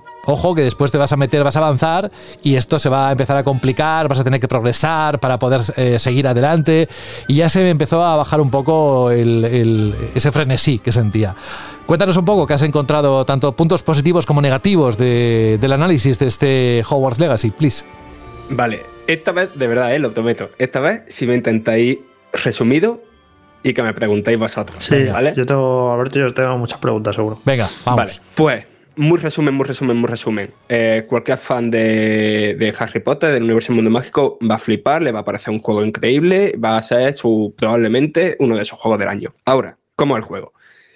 El juego es un RPG de acción, ¿no? Pensad en los últimos Assassin's Creed, pensad en los Horizon, e, ese tipo de estructura. Pero lo que hace muy bien es que las misiones principales y algunos contenidos secundarios son básicamente aventuras de acción que mezclan combates que son muy divertidos, con puzzles que algunos son bastante más complejos e interesantes de lo que uno podría esperar. Y por supuesto, muchas conversaciones. Eh, aclarar que, por mucho que sea un RPG, esto es una historia lineal que para todos es más o menos la misma. Eh, o sea, no hay decisiones que alteren el final y tal. Por supuesto, eh, si esta decisión de nos van a poner sonderos seleccionados poco después de llegar a Hogwarts. Y, ¿Qué te tocó a ti? Pues mira, yo quería, pero de verdad es que quería saber Hufflepuff, pero me, me dice el desgraciado del sondero seleccionador que soy Ravenclaw y digo, pues, pues ya está, pues a me mí quedo también, a mí también me salió esa. Eso es de ser intelectual esperante, ¿eh? Pero bueno. ¿Pero por qué? Bueno, es otra opción, hay gente muy fan, ¿no? Bueno, bueno, pero no, no quita una cosa a la otra. Yo soy Slytherin desde que era chiquitito que al final lo de que sea una casa u otra, excepto alguna cosilla, no afecta mucho. Pero después lo guay es que la historia, joder, que está repleta de momentos mágicos. Está pero no digo momentos mágicos en plan de jaja, referencia a las películas y tal, que también lo hay, sino de situaciones de, de aventura de verdad que dices, pues esto es que es increíble, que estoy viviendo una aventura eh, en el mundo mágico y no sé, súper bien hecha. Y la cosa es que la trama va dando botas, ¿no? Entre esa parte más aventurilla, ¿no? Más aventurilla, película ochentera, película Los Goonies, ¿sabes?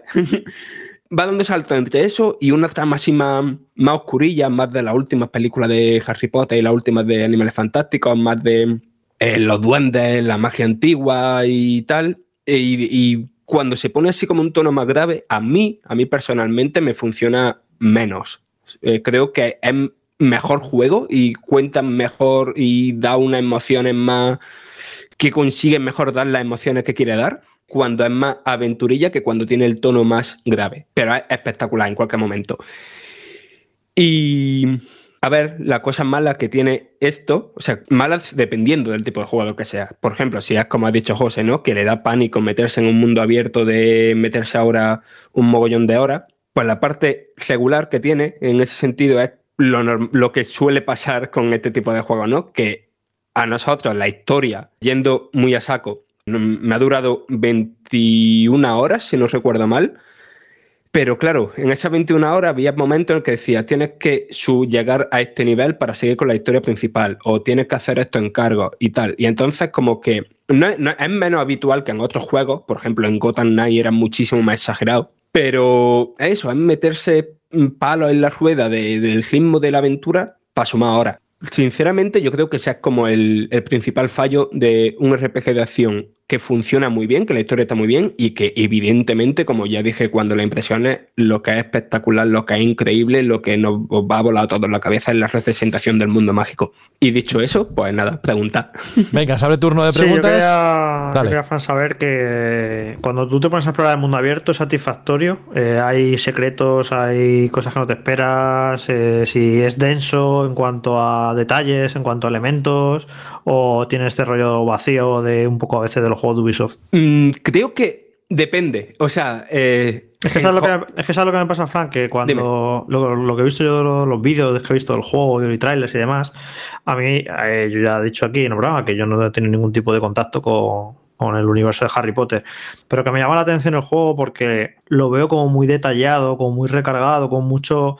Como que los escenarios tienen muchísimos detalles y veo como que hay muchos elementos por todas partes y me parece como un juego muy cuidado y muy como con muchos elementos, ¿no? Cuando veo los interiores me alucina la, la cantidad de detalle que tienen los interiores. Y claro, digo, ¿cómo será el mundo abierto respecto a eso? Esa Ah, vale, pero te refieres a, a detalle de En todos los sentidos. Vale, vale. los- sí, y también de contenido, de si merece la pena irte por ahí a tomar por saco un bosque escondido y si encuentras algo que merezca la pena o, o no, o simplemente son puntitos al final en un mapa y ir, a- ir haciendo la lista de la compra. Si, si se recompensa de alguna manera el ser curioso y el explorar ese mundo eh, que, que- que a mí desde fuera me parece que tiene tanto detalle. Hogwarts, ¿no? Lo que es el, el castillo, es una pasada a ese nivel que dices, de no parar de encontrarte puzzles, de no parar de encontrarte secretos, de tener una ambientación que, que, que te vuela la cabeza, que mm, no sé, hay más vida solo en Hogwarts que en unos pocos juegos de Ubisoft juntos. Después eso se aplica también a Hogsmeade, ¿no? Que es como el gran pueblo que, que está representado en el juego. Y después lo que pasa es que el mapa es enorme, ¿no? Ya, habréis visto las imágenes por ahí, que, un- una buena parte ¿no? de la Tierra Alta de Escocia, de la representación del mundo mágico, ¿no? Que se suele hacer en las películas, los libros y tal. ¿Y qué pasa? Que conforme más al sur vas bajando, ¿no? Conforme más avanzas eh, en la aventura, menos densos son los escenarios a nivel de contenido. A nivel de detalle, es espectacular todo el rato. Quizá es verdad que, un poquito menos, lo, igual, más al, sur del mapa. Pero a nivel de contenido, creo que la, sorpresa que, ofrece Hogwarts y que ofrecen sus alrededores más inmediato es, está muy diluida ¿no? en toda la parte del sur. Eh, es más lo que ha comentado Jorge, más de, juego de, de iconitos de toda la vida. ¿Qué pasa? Que algunos de esos iconitos pues molan mucho. Ya no solo de las misiones secundarias y tal, ¿no? Que hay algunas bastante decentes. Por ejemplo, hay una cosa que se llama la prueba de Merlín, que salvando la distancia, a mí me han recordado bastante a estos puzzles que te encontrabas por ahí en el Zelda Breath of the Wild. Eh, por supuesto, nos faltan campamentos y tal. Hay mm, mucha mamurrilla pequeña. Hay. Quiero decir que hay muchas cosas que hacer y que algunas son más interesantes que otras, pero las que son interesantes est- están muy guay, como la prueba de Merlín esta que he comentado. Fran, yo tengo eh, con este juego una duda muy grande y es eh, cómo se ha implementado el sistema de magias o de qué manera eh, te dedicas a hacer hechizos o a interactuar con el entorno eh, con ellos. Porque, por ejemplo, es cierto que una de las cosas que mejor eh, hicieron los primeros juegos de Harry Potter, el de la piedra filosofal y el de la cámara secreta, en cualquiera de sus versiones, porque hay un montón, era esa sensación de ir aprendiendo hechizos, ir aprendiendo conjuros, ir asistiendo a clases, ir, entre comillas, convirtiéndote en un mago, ¿no? Y después tener la suerte de aprender esos hechizos, lanzarlos y saber cuál utilizar en cada momento.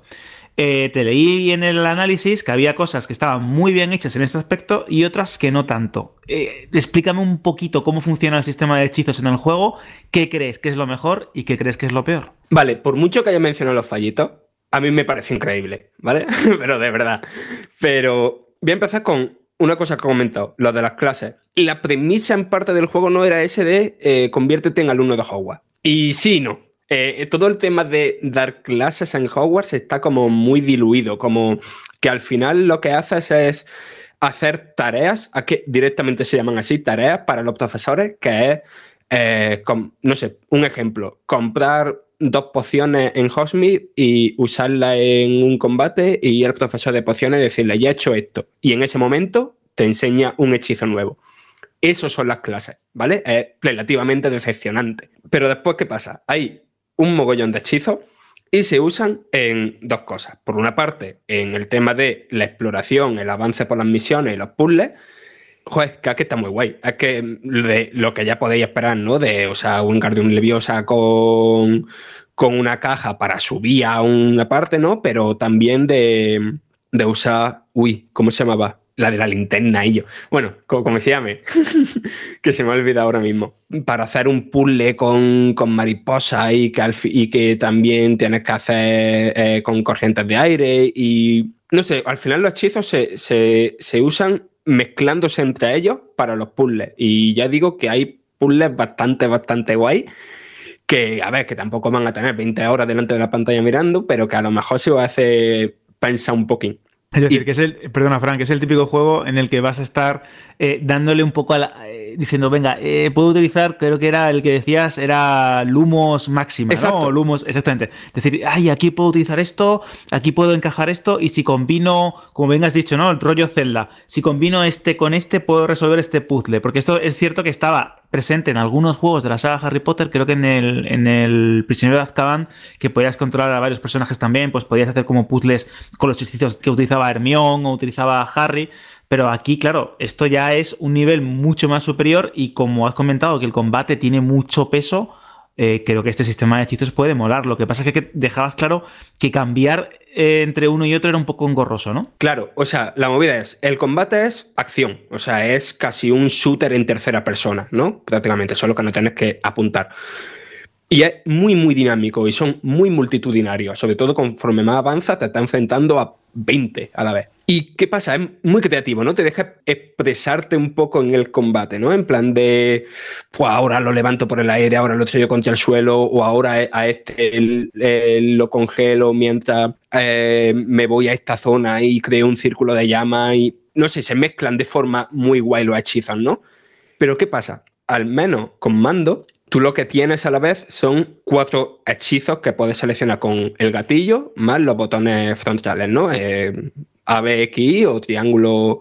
Ya, bueno, ya me entendéis. ¿Qué pasa? Que hay más de cuatro hechizos, evidentemente, son muchos hechizos. Y tú puedes ir cambiando entre esos grupos de cuatro pulsando el gatillo y la cruceta. ¿Qué pasa? Que cuando estás en el combate, esquivando, haciendo, preocupándote del parry con los escudos, eh, preocupándote de por dónde se están colocando los enemigos y todo eso, hacer eso al principio te va a costar muchísimo. Y cuando has terminado el juego, te va a seguir costando un poco, pero, eh, o sea, yo al, al, final habré hecho unas 30 horas y quiero seguir jugando, evidentemente, para hacer más misiones secundarias y demás, pero, que es que no llegué a acostumbrarme del todo a, a, eso de estar cambiando entre grupos de hechizos. Me parece que acá es muy incómodo, que es un sistema muy, muy incómodo. Y creo que también el problema es que estaba en que faltan botones en el mando, básicamente.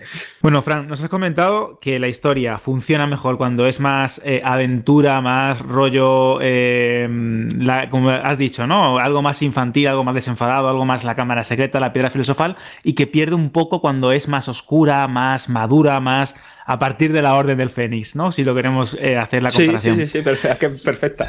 Y ahora, la pregunta es, eh, esto es una precuela, es decir, se desarrolla muchísimo antes que Animales Fantásticos. Eh, ¿Cómo es el mundo de Hogwarts? ¿Qué mm, ambientación tiene en esta época? Históricamente cómo es el contexto y luego ya he visto una cosa que me ha encantado, que es la sala de los menesteres. Explícamelo también porque creo que esto es una pasada. Vale, por parte. El juego se ambienta en el siglo XIX del mundo mágico, ¿vale? Esto significa que evidentemente no vais a ver a Harry Potter, pero sí que vais a ver personajes con un mogollón de apellidos que conocéis. Vamos a dejarlo ahí. Y después, pues, la ambientación es eso, es moderna, evidentemente sin nada de tecnológico, ¿no? Muy vida de, de aldeilla por, por este mundo, pero eso es una ambientación que, claro, que es muy, muy, muy, muy espectacular y que te sumerge de una manera increíble. Y después lo de la sala de los menesteres es una cosa que yo esperaba, pero no esperaba que, que les saliera tan tan bien.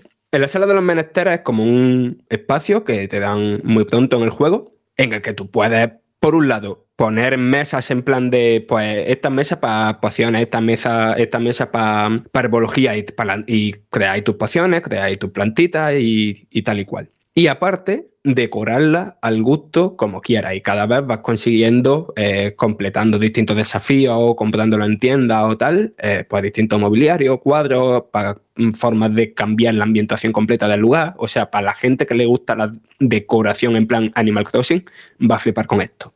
Pero es que después vas desbloqueando distintos ecosistemas dentro de esa sala de los menesteres. O sea, mm, como eh, cuando en Animales Fantásticos Newt Scamander se mete en su, en su maletín y tiene ahí de repente un prado increíble, pues lo mismo. Pero solo que aquí pues tenemos un prado, tenemos un pantano y otros que vamos desbloqueando. ¿Y qué podemos hacer ahí? Pues evidentemente tenéis nuestros animales fantásticos y, y cuidar de ellos, hacer que procreen, eh, y darles de comer. Y claro, todo eso se, se, mete con la economía del juego, ¿no? Es decir, eh, te van dando, si los tienes bien alimentados y bien cuidados y tal, pues te van dando materiales que sirven para pociones y tal. Y ahora que he comentado esto de lo de la economía del juego, otra cosilla que no me ha gustado de Hogwarts Legacy es que, claro, es muy acción de estar todo el rato cambiándote el equipamiento de, de pecho, de botas, de gorro, de RPG, ¿no? Pero aquí especialmente, no sé, eh, está demasiado rato en los menús. No sé, me ha dado la sensación de que incluso más que en, que en otros juegos como eso, como los Assassin's Creed que hemos mencionado, como en Horizon, aquí está demasiado rato eh, en la lista de misiones, en la lista de equipamiento, en, en la lista de los desafíos que hay. Es como más parecido, Fran, perdona que te interrumpa, más parecido a un The Witcher que a un God of War. Es decir, sí que pasas más tiempo mirando estadísticas o mirando combinaciones o pendientes de cositas que de lo que tendría que ser un juego a lo mejor más accesible, un RPG más ligero, ¿no? No, pero no tanto de estadística y tal, porque el equipamiento es muy, muy básico, ¿no? En plan, de este tiene más nivel, más numeritos, ya me lo pongo. No, no, no es por eso, por el que están demasiado tanto tiempo en los menús. Estás mucho tiempo en los menús porque, primero, porque son lentísimos, son muy, muy lentos. Y segundo, porque está, eh, te dan una nueva misión, tienes que mirar a ver eh, si, si tienes el nivel suficiente para hacerla. Después, eh, estás constantemente entrando para lo de los desafíos. Eh, después, para lo de las cartas de Hogwarts que te mandan tus compañeros o tus profesores. No sé, está mucho rato abriendo el menú. Después, por, por supuesto, para todo lo del viaje rápido. A mí me, mm, me ha resultado de que se podría haber hecho algo a nivel de, interfaz, no, no de cambiar de cómo funciona el juego, sino simplemente algo en, en cómo funciona la interfaz, cómo funcionan las notificaciones y todo eso, para que sea mucho más ágil de lo que es. Te estoy bombardeando a preguntas como a Harry sí, Potter. Sí. ¿Cómo se nota a cada uno lo que le toca más que cerca? Me gusta, eh? ¿verdad? Que me gusta. a mí con el mando, le... a ti con esto. sí, que le llovían las cartas, ¿no? Eh, pues, eh, Fran, he leído que técnicamente el juego es una auténtica pasada, que como bien dices, la recreación de Hogwarts es increíble, tengo unas ganas de jugarlo a 4K que me muero, pero también he visto que hay como tres modos de juego, de, de modos gráficos, con diferentes resoluciones, diferentes rendimientos, cómo funcionan cada uno de ellos y sobre todo, aquí ya apreciación personal. ¿Qué te parece la música, la banda sonora? Porque esto en Harry Potter es muy particular, muy, muy, muy, muy mítico, la banda sonora de John Williams. ¿Cómo lo has visto? Vale, voy a empezar por lo último, que es como lo más sencillo, ¿no? La banda sonora es original, está guay, ambienta guay, no llega a ser tan mítica como las de las películas y está todo el rato como intentando rememorarla, ¿no? No, no, lo digo como algo negativo, ¿no? Simplemente el juego está constantemente pues queriéndote recordar a, a, las películas, aunque no sea la misma música. Y después el doblaje al español es decente, pero hay algún problemilla aquí y allá, alguna, alguna de las voces disponibles en el editor de personaje a mí me suenan algo robótica, eh, pero por lo general mm, es un trabajo decente de doblaje, no es una locura, pero está bastante bien, es funcional. Eh, hablo del doblaje en español, el doblaje en el inglés está muy, muy, muy, muy bien. Y después el tema de los graficotes. Ya he dicho que la ambientación es increíble, pero es que incluso en lo técnico, la textura del, del mundo, la iluminación, la, las vestimentas, eh, las caras de muchísimos personajes, están muy, muy, muy, muy bien. Está todo a un nivel muy alto. Quizás falla un poquito alguna expresión facial aquí y allá, y, pero por lo general mmm, yo me ha sorprendido bastante porque recordamos que esto es un juego intergeneracional, que tiene que salir en algún momento para Play 4, para Xbox One y ojo, para Switch también. Y después lo de los modos gráficos. A ver, yo juego en PlayStation 5 y la gente que no tenga un televisor 120 Hz va a tener tres opciones.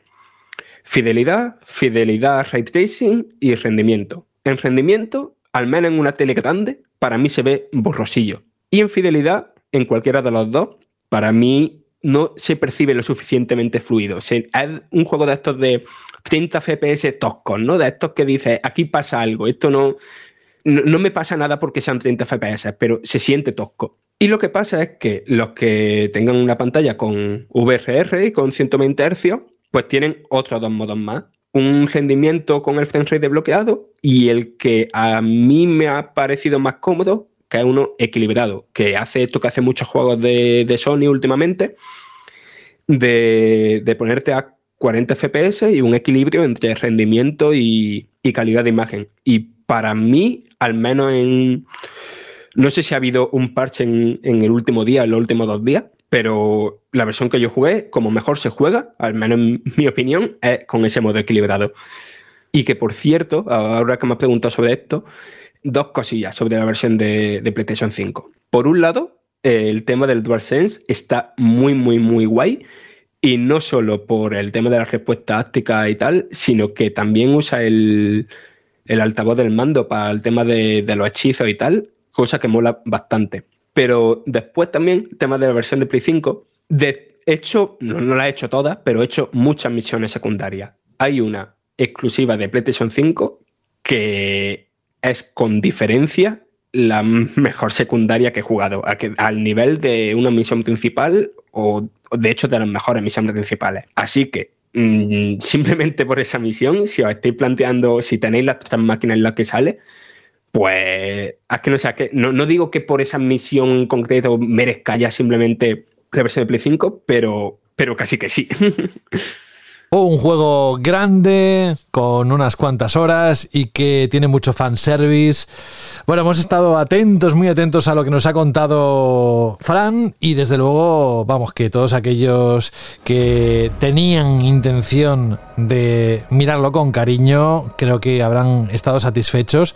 Y si tienen alguna duda, si alguno de vosotros o de vosotras tiene alguna duda más, hay vídeo análisis del Hogwarts Legacy y también el texto que ha escrito Fran para la página web de Vandal. Así que no solo lo que hemos contado ahora, sino que lo que acabo de decir como fuentes, también para que tengáis todos los detalles que necesitáis para dar ese esa decisión final de haceros con y él. que, y que por supuesto eh, César se está dando un trabajazo para la guía, para que mañana cuando salga el, el juego, pues tengáis cualquier duda que tengáis de, de coleccionables, porque hay un mogollón y tal, pues ahí tenéis el currazo que se está dando César para, para eso, para que lo descubráis.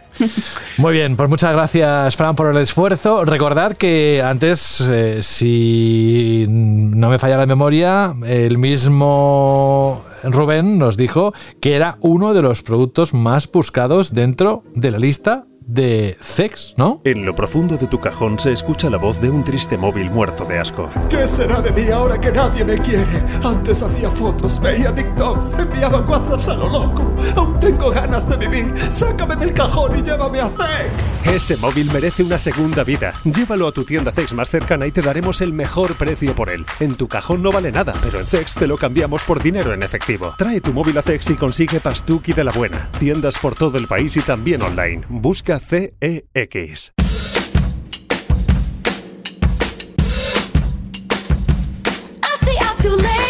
Alberto, ¿cuál fue la Shirley pregunta de la semana pasada? Pues la Chili pregunta de la semana pasada era si habíais dado por imposible algún juego o algún tipo de género, algún título que se os atragantaba y decíais, este juego no es para mí o este género no es para mí. Hemos tenido un montón de comentarios. Creo que José. Claro, espérate. Creo que te hice la pregunta la semana pasada. ¿Te acuerdas? Amigo mío, me acordaba de ello, me acordaba de ello. Y me tienes que contestar el primero, si no me voy a enfadar. Eh, es que lo tengo muy claro, o sea, no. Y además lo he dicho en el programa, Returnal. No, no he podido con él. ¿Es tu gran espinita clavada? Pues igual que la de Yominae, que dice con respecto a la cheerleader, el juego que no he sido capaz de terminar es el Returnal. Me quedé en el quinto bioma. Puf, yo en el Y 3, eso, no te digo más. atención, es que fíjate, este pobre hombre dice, o esta pobre chica dice, esto que me he y esto que me he pasado todos los juegos de From Software, menos el Souls 2. Este, esta espinita creo que lo, lo compartimos varios, porque a mí el juego me encantó, pero yo soy también incapaz. Me encanta la ambientación, me encanta esto de las armas, me encanta que cada vez me intente sorprender, pero no, no pude, no pude. La verdad es que lo dejé también por imposible. Me, me- me duele, pero es así. Sí, sí, no, y además, de verdad, con muy pocos juegos en mi vida me ha pasado. Con este no pude. Y, y además la sensación de frustración e incluso te diría de ansiedad a la hora de ver el título mm, otra vez. eh, porque, claro, una vez que morías volvías otra vez al, al principio. A la nave, la, Sí, exactamente, y empezabas ya de cero. y llegó un momento en que tuve que dejarlo por salud mental. Pero además de verdad, ¿eh? dije, ya está, se acabó, vete a otro. Te Y- sentías como Bill Murray, ¿no? En Atrapado del Tiempo, ya desesperado. y además lo bueno de todo es que después me puse a jugar a Demon Souls. Y me pareció, no un paseillo, pero me lo pasé bien. Y luego el Elden Ring, eh, hace poco, en, eh, el año pasado, en febrero, me lo pasé, en marzo eh, o así. Y, nada, pues ese, ya, ya te lo he contado. Bueno, pues ya está, ya tenemos aquí la confesión de, de José y la mía. ¿Te parece si empezamos con un par No, de no, no, audios? espera, espera, espera, espera. Jorge, Espera, ¿qué más? Jorge, ¿cuál fue, ¿cuál fue tu juego? ¿Cuál ha sido tu juego que te ha provocado eso? El hecho de Dejarlo, frustrado. sí, frustrado. El no- no- Sekiro creo que comentó que lo pasó No, más- no, más pero el Sekiro me lo pasé entero, llegué al jefe final y ahí lo dejé, ni lo intenté, dije ya estoy bien, o sea, me he quedado bien. No sé, no recuerdo ahora mismo así ningún juego, lo que sí que aprendido con lo que pasó los años, que esto llega con la madurez, que no pasa nada por dejar un juego a media, ni una película, ni una serie, ni un libro, que no estamos en la vida para sufrir, ni para perder el tiempo. Y que no pasa nada por dejar un juego a medias, que la gente no se lo tome como algo personal. A ver, también entiendo que la inversión económica que haces en un juego a veces es muy elevada, ¿no? Te gastas 50, 60, 70 euros en un juego y te da como rabia no acabarlo y Bueno, dejarlo a medias. llevas a Zex y entonces. Claro, claro. Pero que entiendo, entiendo esa sensación de la gente de como que se obliga, ¿no? A, a pasárselo, pero que no pasa nada por dejar un, un juego a medias. No eres peor jugador, ni son batallas que no, no, no, no merece la pena perder el tiempo ni frustrarse. No, no pasa nada por dejar un juego a medias. ¿Y Fran? Joder, que estoy pensando, ¿eh? Pero. No, pues entonces que no hay ninguno claro. Yo enseguida me ha salido. Vamos, no tenía que pensarlo mucho. Bueno, piénsalo y luego si acaso al final de la sección de la Shirley pregunta nos lo dices. Vamos con comentarios, ¿no? Em, que nos han dejado en iVoox y también con- audios. Tenemos cinco audios. Sí, ¿te parece que pasemos con los audios de José y Rafa? Venga, pues hola José y hola Rafa. Buenas bandoleros, soy José de Málaga y respecto a la Chili Pregunta, el primer juego que recuerdo haber abandonado fue Chao Legion, ya que en el boss final llegué sin pociones y para conseguir más tenía que empezar el juego desde el principio y guardarla. Luego recuerdo haber abandonado también Octopath Traveler, ya que después de toda la historia, para ver la conjunta tenía que farmear con todos los personajes muchísimos niveles y por aburrimiento me lo acabé viendo por YouTube. Y para terminar, el, ulti- el único género que he abandonado han sido los roguelike, ya que mm, a mí me gusta más una historia lineal y, y las pantallas que sean consecutivas, y en este género pues no, no es así, no me llama tanto. Así que nada, un saludo y gracias por acompañarme en las jornadas de trabajo. Hola amigos de Vandal, aquí Rafa desde Toledo. Bueno, pues en mi caso el género que yo he dejado por imposible ya es el de los Souls-like.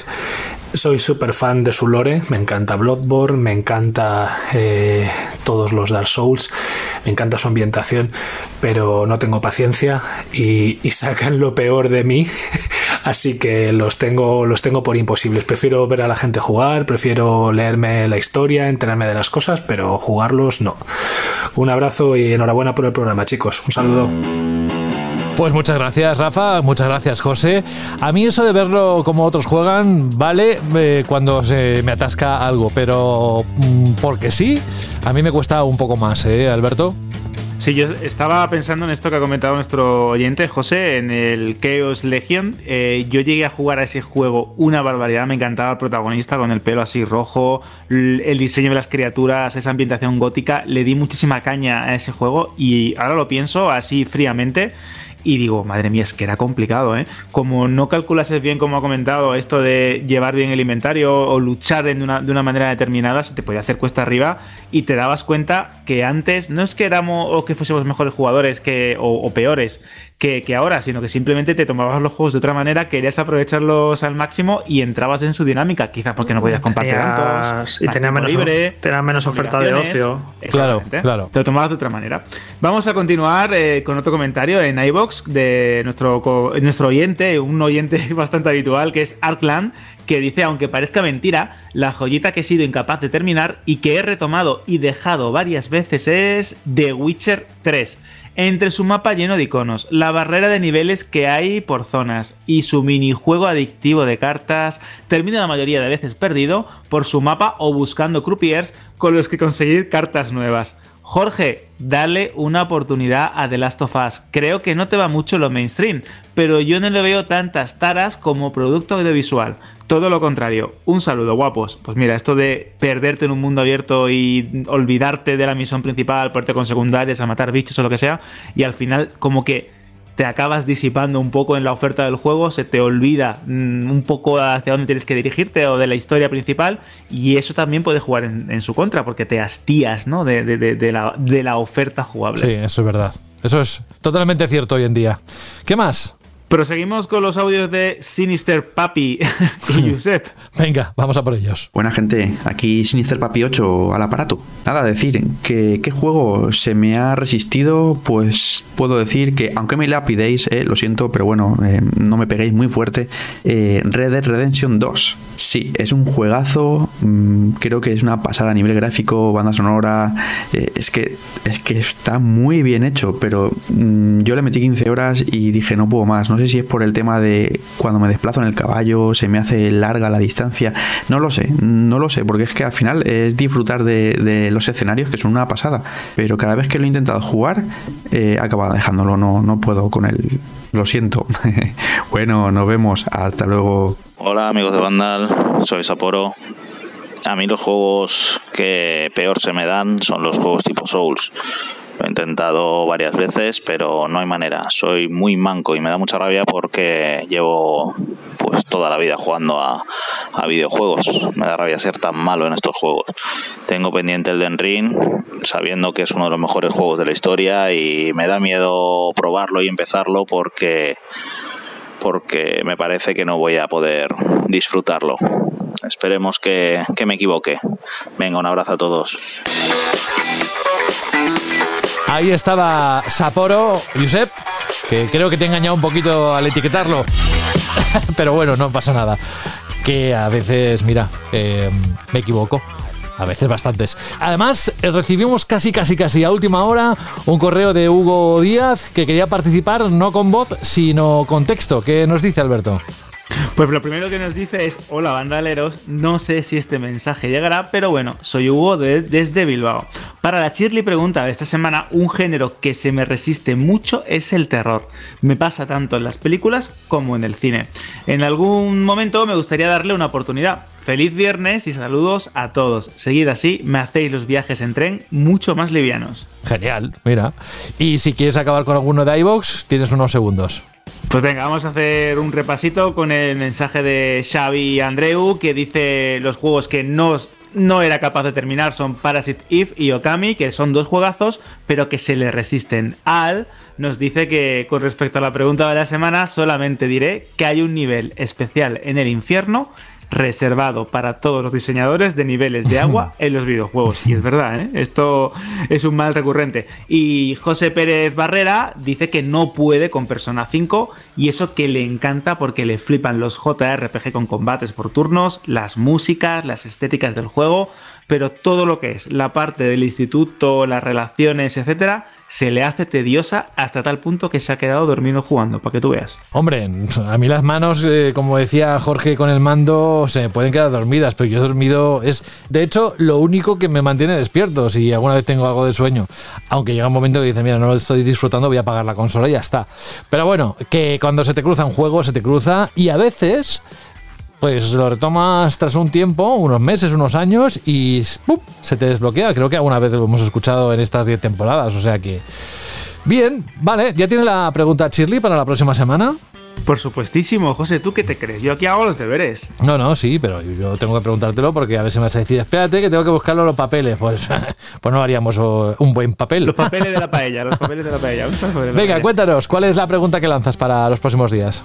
Pues a raíz de ese espectacular análisis que ha hecho Saúl del mando DualSense Edge de PlayStation 5, quiero preguntar a nuestros oyentes cuál es vuestro periférico preferido de la historia de los videojuegos. Es decir, ya no es solo el mando que más me gusta, que esto lo hemos preguntado alguna vez, sino vuestro periférico preferido. Me podéis decir desde ese mm, pedazo de mando raro que tenían para Resident Evil 4 con forma de sierra mecánica, el joystick que probasteis con la Atari, eh, la G-Con de Namco para jugar al Time Crisis, cualquier periférico, me da igual si es el, algo de Pokémon, me da lo mismo, ser originales e intentar recordar cuál es vuestro mejor momento, vuestra experiencia con un periférico, con un accesorio que os enaltece la experiencia del mundo de los videojuegos. Ya sabéis, tenéis los canales habituales, iVoox, donde se cuelga el programa en Vandal, y si os apetece, que nos encanta escucharos, un mensaje de unos 20-30 segundos en radio arroba vandal.net, un mensaje de audio cortito que lo pondremos aquí en antena. Así de fácil. Gracias, Alberto González. Un abrazo. No pases mucho frío en Málaga y hasta dentro de una semana. Hasta dentro de una semana. Adiós. Adiós. Fran Gematas, lo mismo, no pases mucho frío, un abrazo muy grande, la próxima semana más. Sí, sí, sí, por supuesto, que además las próximas semanas. Bueno, no sé si es la próxima, pero. espera, bueno, espera, que le preguntamos al vienen- experto. Es que se vienen cositas. Se vienen cositas, creo. hombre, claro que se vienen cositas. Cuídate, Fran, un abrazo, adiós. Hasta luego. Jefe, ¿qué se viene la próxima semana? Pues juegos, que se va a venir. Qué alegre eres. Más juegos, de es una que eres manera como el espíritu de la golosina, de u verdad. otra. Bueno, pero No, va a haber una cosa, mira, eh, además esta vez no lo sabes, va a haber una cosa que te va a gustar Mucho. Además, o sea, te va a gustar mucho y va a ocupar mucha parte del programa. Yo te voy a decir una cosa, eh, así, eh, oh, este mes de febrero llevo esperándolo unos cuantos meses por la PSVR 2, ya te lo digo ahora. O sea que mm, fuera de ahí me tienes que sorprender mucho, pero no me digas No, nada. Ya ya. La próxima semana lo descubrimos juntos. Un abrazo muy grande, Jorge Cano, jefe de redacción de la página web de Vandal, y hasta dentro de una semana, ¿vale? Hasta la semana que viene. Chao. Ah, y espera, no te vayas, porque me parece, creo recordar que uno de tus juegos, de los juegos que más te gustaban, creo, ¿eh? Creo que era Nier Automata. Y es que tenemos una canción de Jesús que nos escribió un correo pidiendo una canción de este juego. Dice, hola amigos de Vandal, mi nombre es Jesús. Antes de nada, decir que ya lleváis unas cuantas temporadas amenizando y acompañándome en las largas jornadas laborales. Así que toca daros las gracias y animaros a que sigáis así o mejor durante mucho tiempo. Pues gracias, esa es la intención. Jesús. Dice, este correo es para proponer una canción para el cierre de algún programa y es la pieza que sirve como colofón del DLC de un título que seguramente no sea perfecto, pero que por alguna razón resuena de una manera muy especial conmigo y es uno de los juegos de mi longeva, entre paréntesis, trayectoria videojueguil, Nier Automata. Dicha canción tiene por título Deserving for Life y me la pone en japonés, Inochi ni Fushawashi. Bueno, o algo así. Y nada más, de nuevo gracias y un saludo a todo el fantástico equipo de Vandal. Adiós, pues un abrazo de parte de todo el equipo de Vandal para ti, Jesús. Así que nos quedamos con Nier Automata, una canción que la verdad es que me ha gustado, yo no la conocía, tampoco es que haya jugado al juego, pero si eh, coleccionáis canciones de videojuegos, es posible que la descubráis justamente ahora. Así que vamos a dejar que suene poco a poco. Un juego que ha tenido varias ediciones, es que ha conquistado a miles y miles y miles de usuarios que han encontrado una historia, unas mecánicas y una originalidad que lo han catapultado a uno de los mejores juegos de los últimos años. Hasta la semana que viene. Adiós. 確かに触れ合った。アスファルトより土。鋼鉄より人肌。無意識に選ぶのが。冷たさよりぬくみなら。その汚れた顔こそ。命にふさわしい。身の程知らずと。罵った奴らの身の程知らなさを散々歌うのだ。前に進むために理由が必要なら怒りであれなんであれ命にふさわしい。こぼれた涙を蒸発させるために日が照る朝をきもせず懲りもせず待っている待っている。全部を無駄にしたいから僕はこうしたんと描いてた。全部が報われる朝を世界を表しに値するそのぬくもりは二人になれなかった。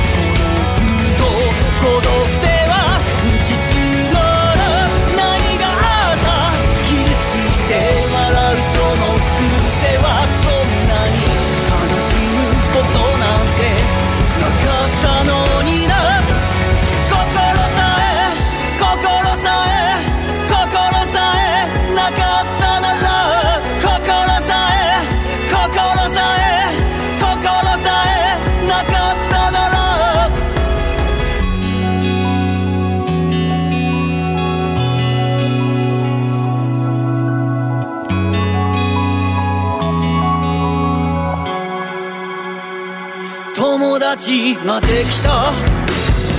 理想は勝ち合った。向かうべき場所に歩幅すら共にした。裏切られたっていいと。道端ひれ伏すような。見ていの夜明けこそ。命にふさわしい。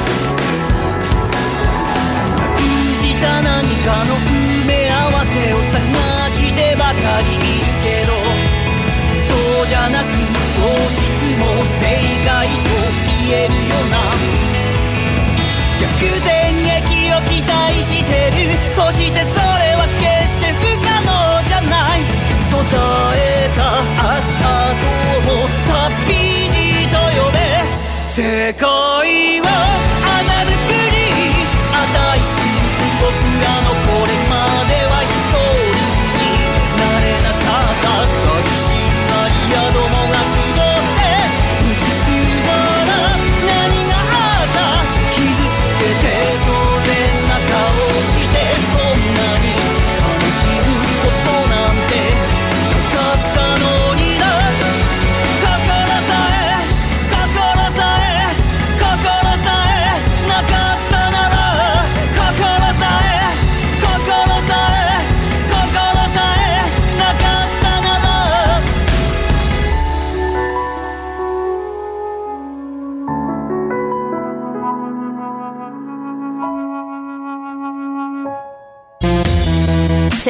ha patrocinado este programa.